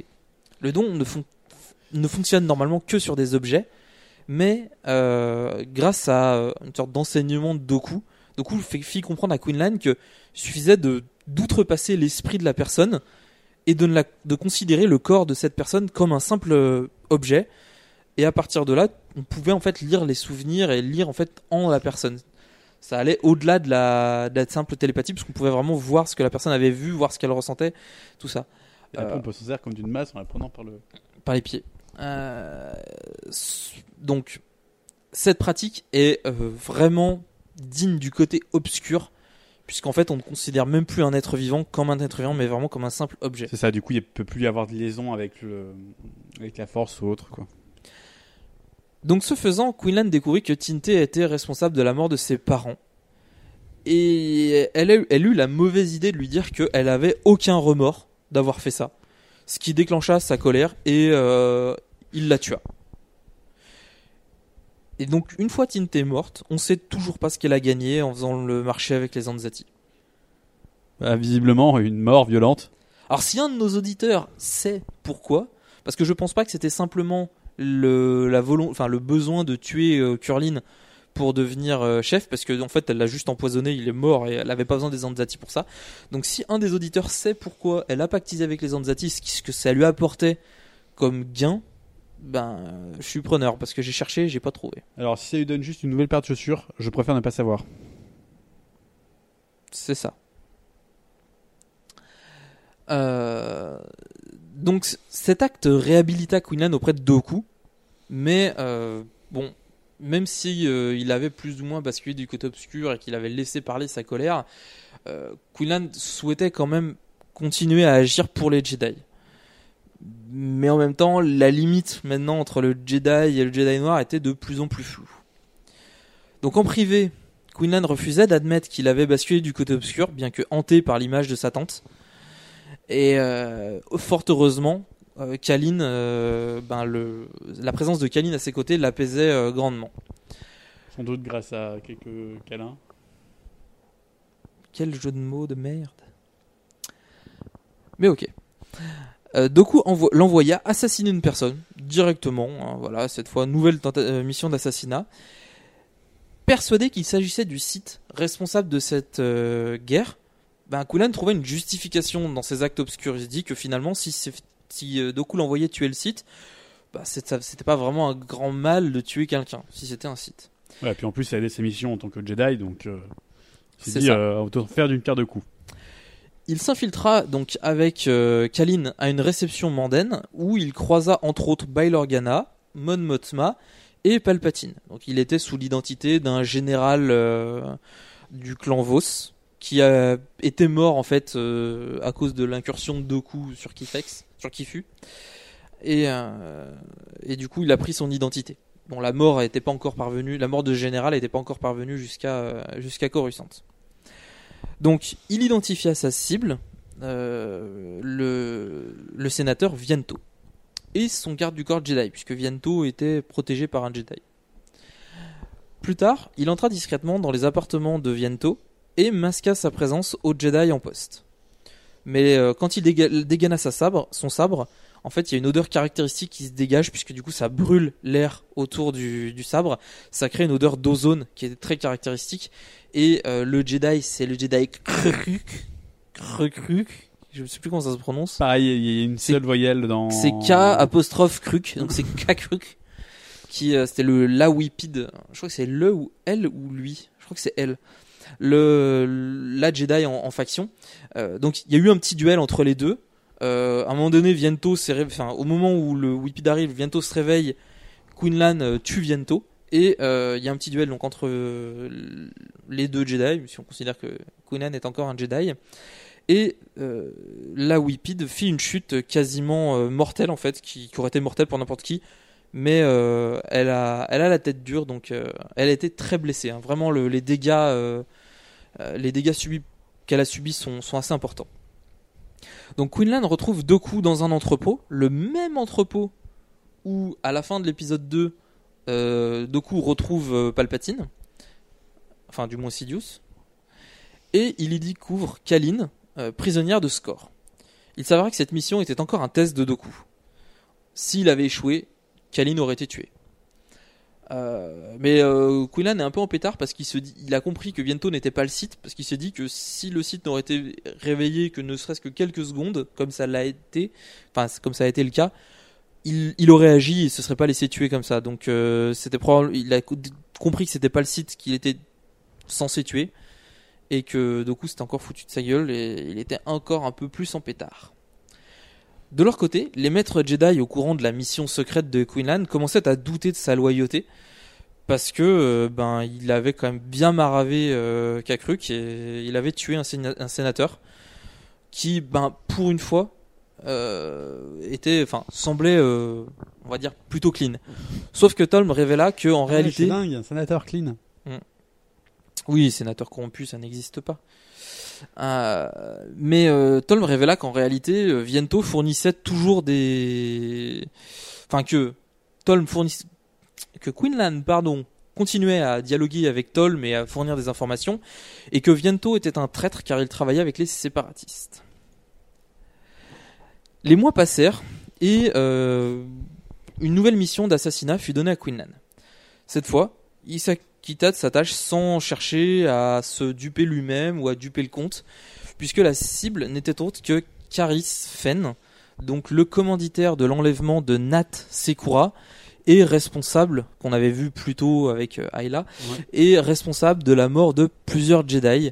Euh, ce, donc Caris Fenn avait utilisé euh, l'argent du compte Doku à des fins personnelles, c'est-à-dire qu'il avait missionné des euh, mercenaires pour tuer des Jedi.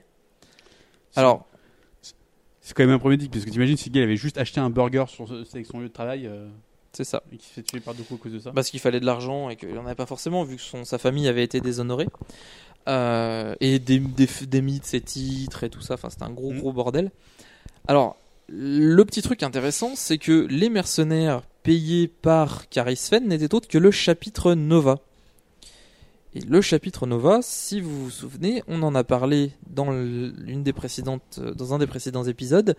C'était la, fameuse troupe de mercenaires qui avait pour mission de tuer des Jedi et dont Mace Windu, Sae Settin, Kit Fisto et Hagen Collar euh, étaient, euh, étaient allés les arrêter.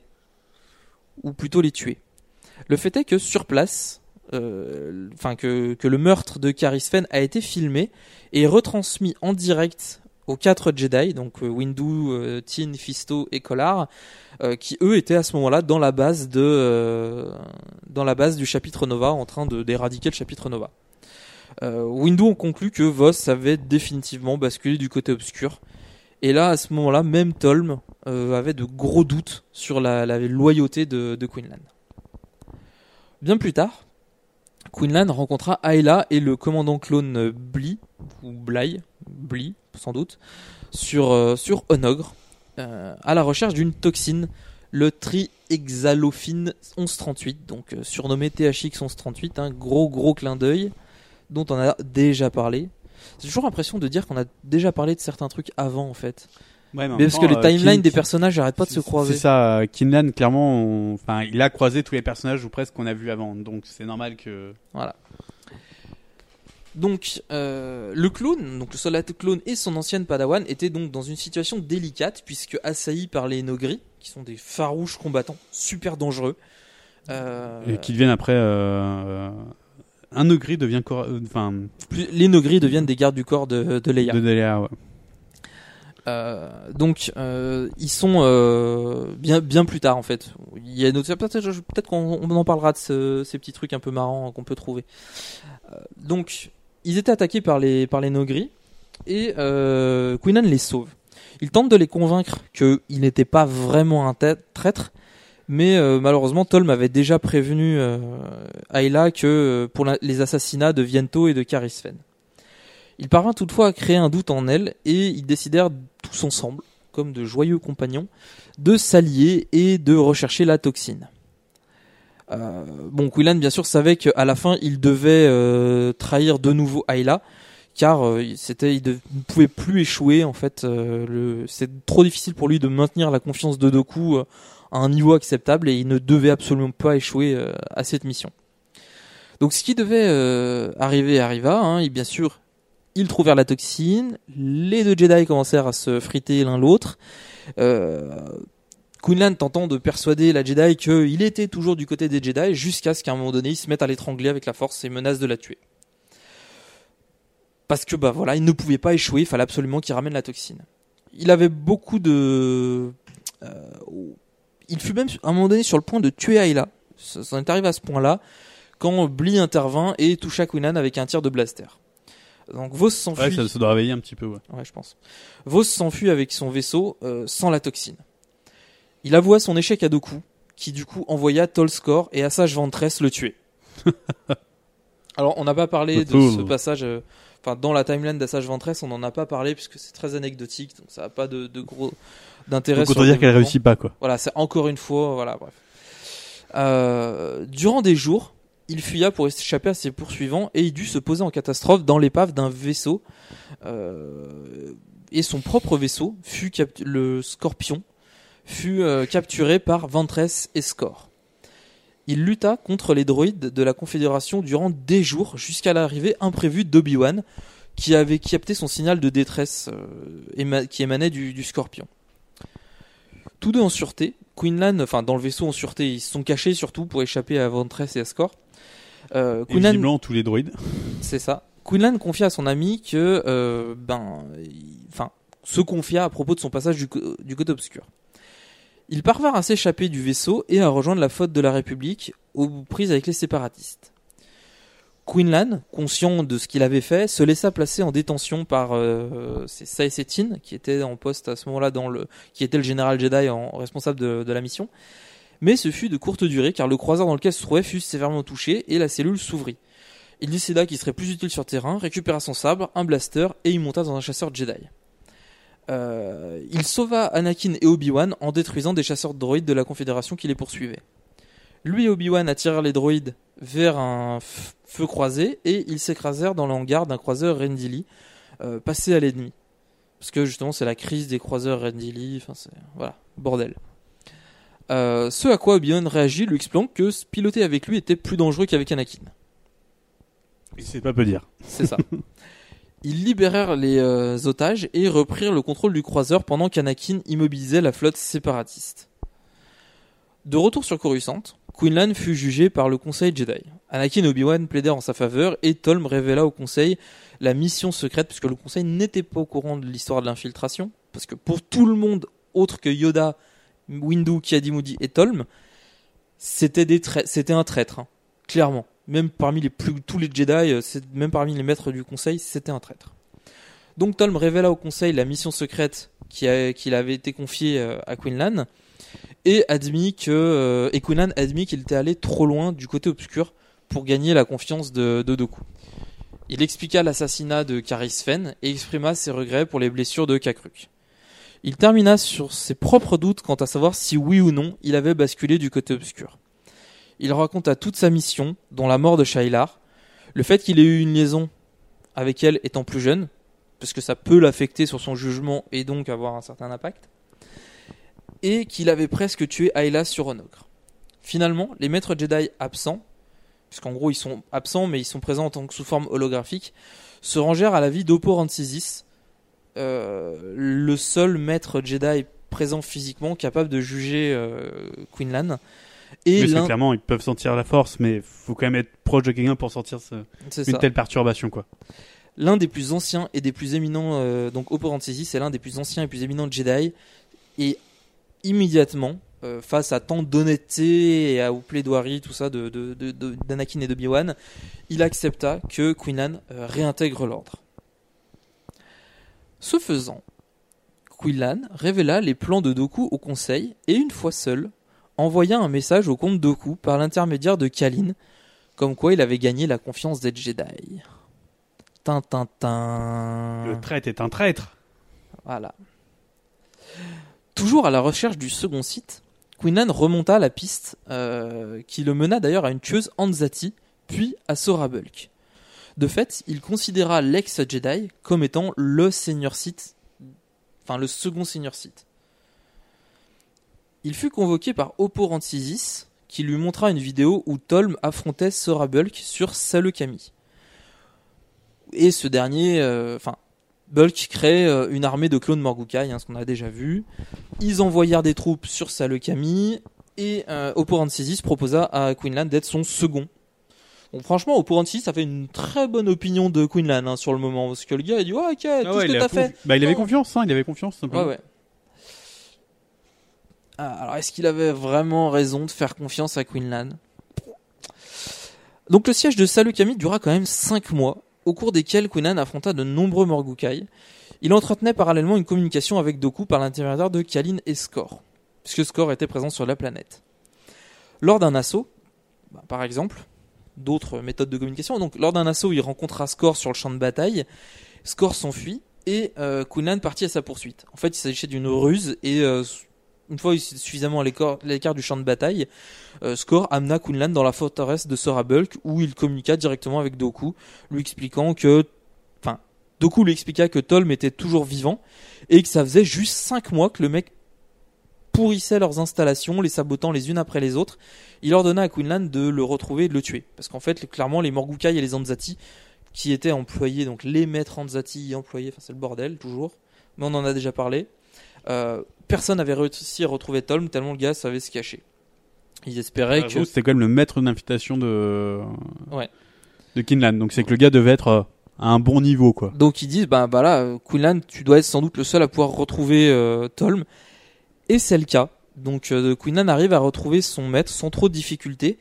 Et il lui demande de l'aider à, à tuer Sora Bulk, euh, qu'il soupçonne d'être le second site. Tolm refuse, puisqu'il sent que Quinlan est dans l'erreur. Il estime que oui, euh, Sora Bulk a basculé du, code obscur, mais n'est pas le site en question, puisque en fait la conversion au code obscur de Sora Bulk est, beaucoup, est antérieure et postérieure pardon euh, à la découverte de Dark Maul et du, du site du second site. Donc euh, Tolm dit qu'il est dans l'erreur. Quinlan euh, dégaine son sabre pour, pour un duel en disant que enfin c'est un peu à la méthode d'Anakin, si t'es pas avec moi, t'es contre moi. Au cours du combat, il fit tomber Tolm d'un rocher et ce dernier disparut. Et euh, d'ailleurs, il se fit passer pour mort, ce qui affecta un peu Ayla. De retour au qui était également sur la planète. De recours au, co- au camp, Quinlan découvrit la mort d'Oppo Rancisis, tué par Sora Bulk lors d'une attaque surprise. Euh, alors les Jedi ont eu quand même un doute sur le fait que Quinlan était, enfin les autres Jedi en poste étaient, euh, ont eu un doute sur le fait que Quinlan était ou non responsable de la mort de Rancisis. Finalement non, il, parvint alors à prouver qu'il n'était pas absolument pas responsable et euh, et à prouver que c'était Sora Bulk. Alors avec sa psychométrie encore une fois, c'est quand même vachement pratique. Donc Quinlan prit la suite d'Oppo-Rancisis en tant que commandant des troupes républicaines. Euh, grâce à plusieurs tactiques, en fait, il parvint à introduire des Jedi dans des tunnels pour euh, mener à la base secrète. Et quand les charges euh, explosives furent posées, Quinlan s'éclipsa pour faire son rapport à Doku. Il lui expliqua les plans d'attaque qu'il avait élaborés, lui révélait la position d'Ayla, espérant que les Morgukai partiraient à sa recherche. Et le laissa seul avec Bulk. Mais Skor fit irruption avec Kalin, qui se révéla être un agent triple au service de Doku. Mais que les sentiments qu'il avait pour elle étaient réels. Donc en fait, Kalin était un agent au service de Doku depuis le début, depuis qu'il se faisait passer pour Cortovos. Ça va très loin dans la trahison et c'est des limites des agents quadruples les machins, tellement ça, va loin quoi. Euh, et donc du coup, euh, à ce moment-là, les Morgukai contactent, euh, enfin Bok contacte Doku en disant ah elle là elle est pas au bon endroit. Et Tolm réapparaît. Donc rapidement deux duels se forment entre Quinlan et Skor d'un côté, Tolm contre Sora Bulk de l'autre. Quinlan en finit rapidement avec, Stor, avec Skor en le projetant dans un torrent de lave, puis intervient dans le duel entre Tolm et Bulk, sauvant du même coup son maître, qui ben, était euh, bien fatigué depuis. Ça fait 5 mois qu'il est dans les, tunnels, il est crevé, fatigué. Donc euh, Bulk avait pas trop de mal à, à le surpasser. Tiraillé entre les invectives de Bulk et de Doku, euh, qui le, lui demandaient de basculer du code obscur, de tuer Kalin, de tuer Tolm, tout ça, euh, Quinlan cédait progressivement du terrain jusqu'à il là joigne son esprit au sien pour l'aider à faire le vide. Au dernier moment, Quinlan frappa et tua Sora Bulk sans aucune émotion, tel que le ferait un maître Jedi. Après ce combat, Quinlan était maintenant en paix avec lui-même. Il avait appris que Kalin était enceinte et prit la décision de quitter l'ordre dès la fin de la guerre. Quinlan passa les mois suivants sur Boss Pity avant de partir pour Kashyyyk assister Yoda dans la défense de la planète. Durant le trajet, il apprit la mort de Doku des mains d'Anakin. La fin de la guerre était donc proche. De plus en plus en paix avec lui-même, il abandonna même son éternelle tenue de gardien Kifar, qu'il revêtait systématiquement, pour une tenue traditionnelle Jedi. Ce qui montrait que quand même il avait euh, fait un pas en avant en direction du, côté lumineux et euh, qu'il acceptait com- pleinement son héritage de Jedi et il était euh, à fond dedans. Quelques temps plus tard, il reçut l'information, enfin, ils reçurent, donc lui et euh, Luminara Onduli, qui était également présente sur Kashyyyk, et Yoda, ils reçurent l'information de la mort de Grievous de la main de Kenobi. C'est alors que euh, Quinlan perçut la mort de Luminara. Puis son Juggernaut explosa, euh, le projetant en arrière. Il se réveilla très mal en point, percevant très faiblement Yoda. L'ordre 66 venait d'être donné. Il parvint à échapper aux soldats clones, mais euh, malheureusement il ne percevait plus aucun Jedi dont il était proche euh, au sein de la galaxie. C'est-à-dire que ben, concrètement, euh, Aela était morte, Tolm était invisible dans la force, et beaucoup d'autres de ses amis étaient complètement invisibles et voire euh, morts. Il fut grièvement blessé, mais Vili, toujours présent, hein, parce que Vili est toujours là où on l'attend pas, euh, le sauva, le plaça dans une cuve Bacta et s'enfuit avec lui de la planète. Il fait route sur Narshada pour retrouver normalement Tolm et Kalin, euh, mais bon, il ne sentait plus Tolm, donc du coup, il était un peu désespéré et il partit à leur recherche.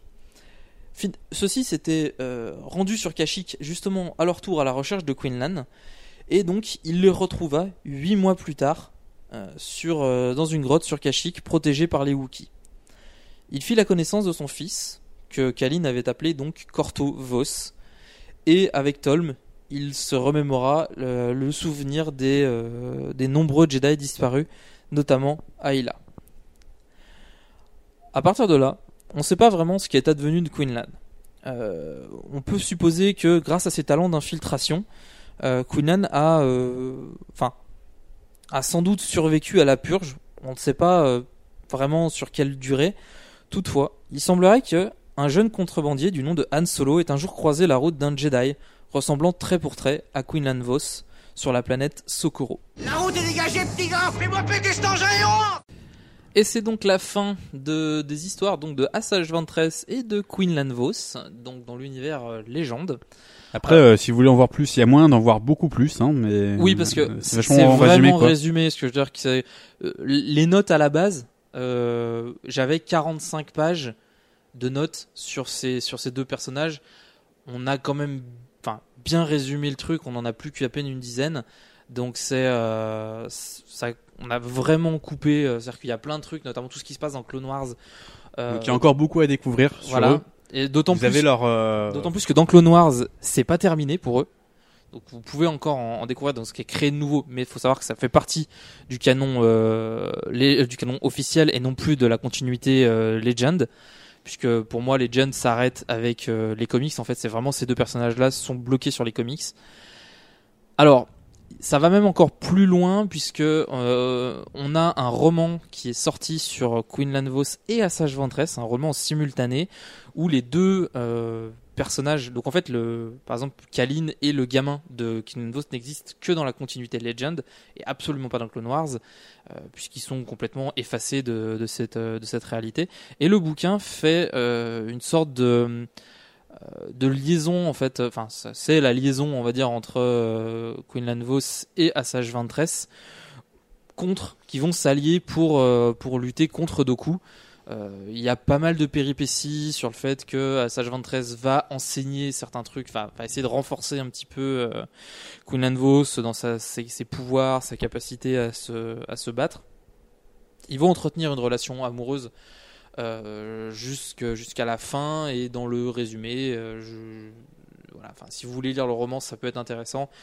L'histoire a l'air euh, a sympathique, mais elle est elle dénote vraiment en fait, elle est plus du tout en accord avec le avec Legend. hein, c'est vraiment c'est vraiment différent.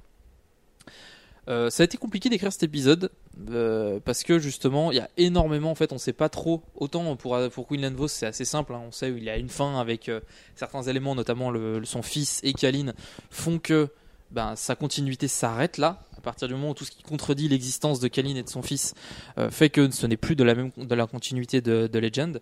Par contre à Sage Ventress en fait potentiellement son l'arrêt de sa continuité dans Legend euh, a été reprise dans le canon officiel. Donc du coup, c'est compliqué de, de, savoir ce qui fait partie de l'officiel ou pas, euh, parce que si on parce qu'on peut considérer que la série Clone Wars, que au moins les deux trois premières saisons de Clone Wars font partie de la continuité euh, Legend, et en fait jusqu'à l'annonce du reboot où ça a disons qu'en fait c'est une période vraiment bizarre parce que c'est une période où Legend et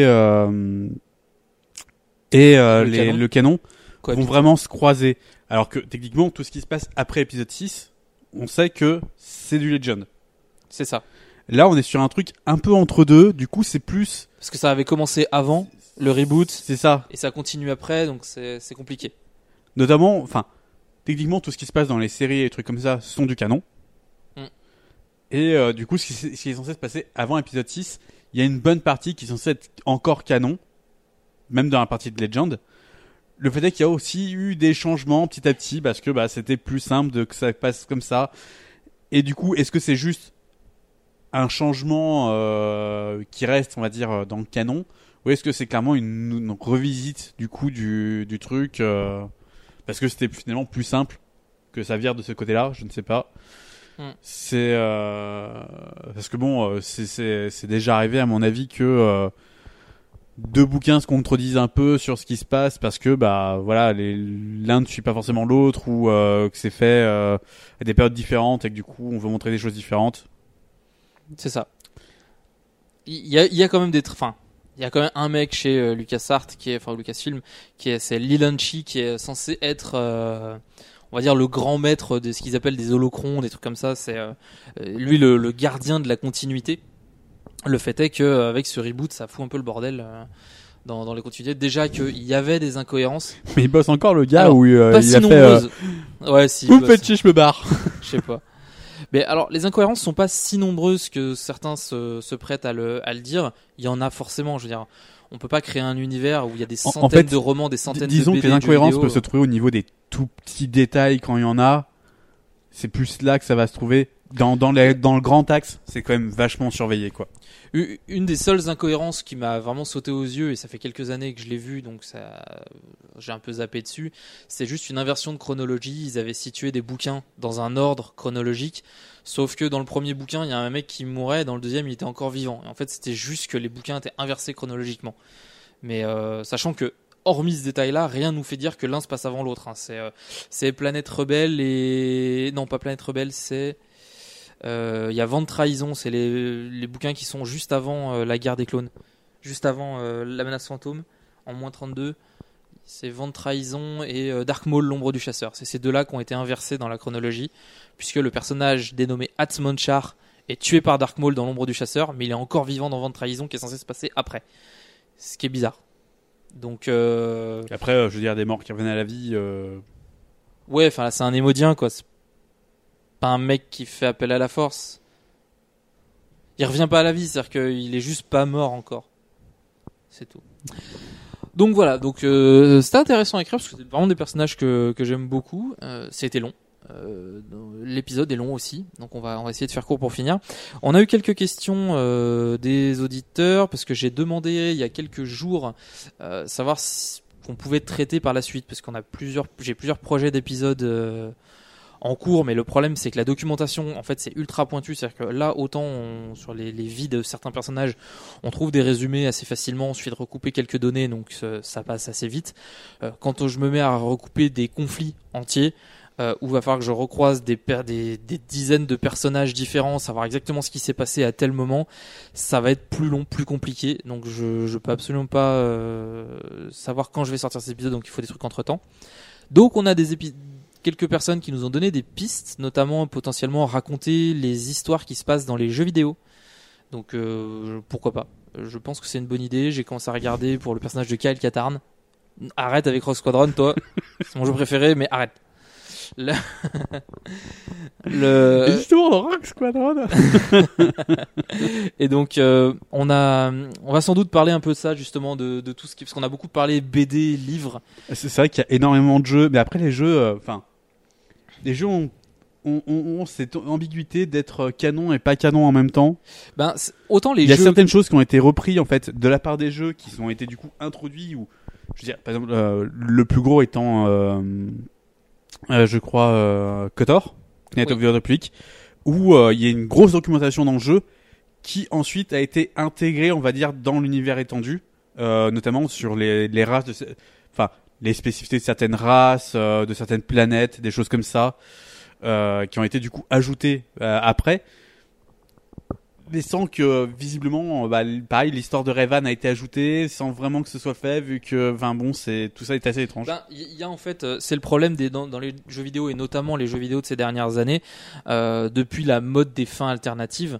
C'est-à-dire que typiquement, je prends l'exemple de Cal Katarn, dans le tout premier euh, Jedi Knight, on peut choisir de finir du côté obscur, du côté lumineux. Or, il n'y a qu'une seule de ces deux fins qui est canon, enfin qui est euh, Legend, du coup, en l'occurrence. Euh, c'est euh, c'est assez paradoxal. C'est pareil que pour les Kotor. Il y a énormément de jeux comme ça. C'est d'autant plus dramatique pour euh, la, le, le MMO, puisque là, par contre, ça devient le bordel, puisqu'il y a plein de trucs en même temps. Et c'est euh, un truc qui est ça. toujours en, en- en production, donc c'est potentiellement toujours en tant que continuité officielle. Mais en même temps, c'est quelque chose qui a commencé à être développé en Legend. Euh, donc en gros, qu'est-ce qui est Puis, puis même, je veux dire, c'est, euh, il y a des choses qui, qui ne sont reprises que dans les jeux, et qui ne sont pas du tout repris par la, ensuite par d'autres euh, trucs dans, dans, dans Legend ou autre. Enfin, bah, c'est- c'est c'est Cad Revan qui n'apparaît dans aucun livre ou quelque chose comme ça, il me semble. Alors si, il me semble qu'il y a un bouquin sur sur Mais clairement, il apparaît bah, dans deux jeux plus le MMO. C'est ça. Donc qui euh, est voilà. censé être canon, mais qu'en même temps, c'est très étrange. Donc c'est- un peu compliqué. Donc on, on va on va creuser. C'est une piste. Notamment les euh, les jeux classiques, notamment la série des Jedi Knight. Euh, on peut on, ça, on peut facilement en parler. Rock Squadron. Pas vraiment parce que euh, on, ça fait partie en fait de la de l'histoire de l'escadron Rogue. Alors par contre, je je peux je vais préparer, ça je le sais déjà, un épisode sur l'escadron Rogue euh, de, de, de- des débuts de sa création jusqu'à euh, sa euh, bah, jusqu'à l'univers encore connu donc c'est-à-dire jusqu'à la guerre des Yuuzhan Vong et euh, peut-être encore un peu plus je sais pas si on les revoit après les après les Yuuzhan Vong Ils doivent certainement apparaître de temps en temps plus comme un rappel qu'autre chose. Ouais. Euh, parce que c'est vrai que les Rogue étant, ayant été le, le fer de lance de la ré- ré- rébellion pendant très longtemps, ils sont quand même après restés dans la, dans la République.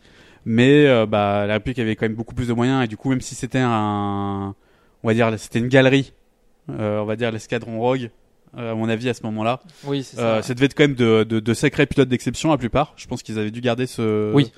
ce truc-là, mais que euh, bah, leur application était plus aussi, euh, quel est que je peux dire, euh, indispensable qu'à une Ouais. certaine période.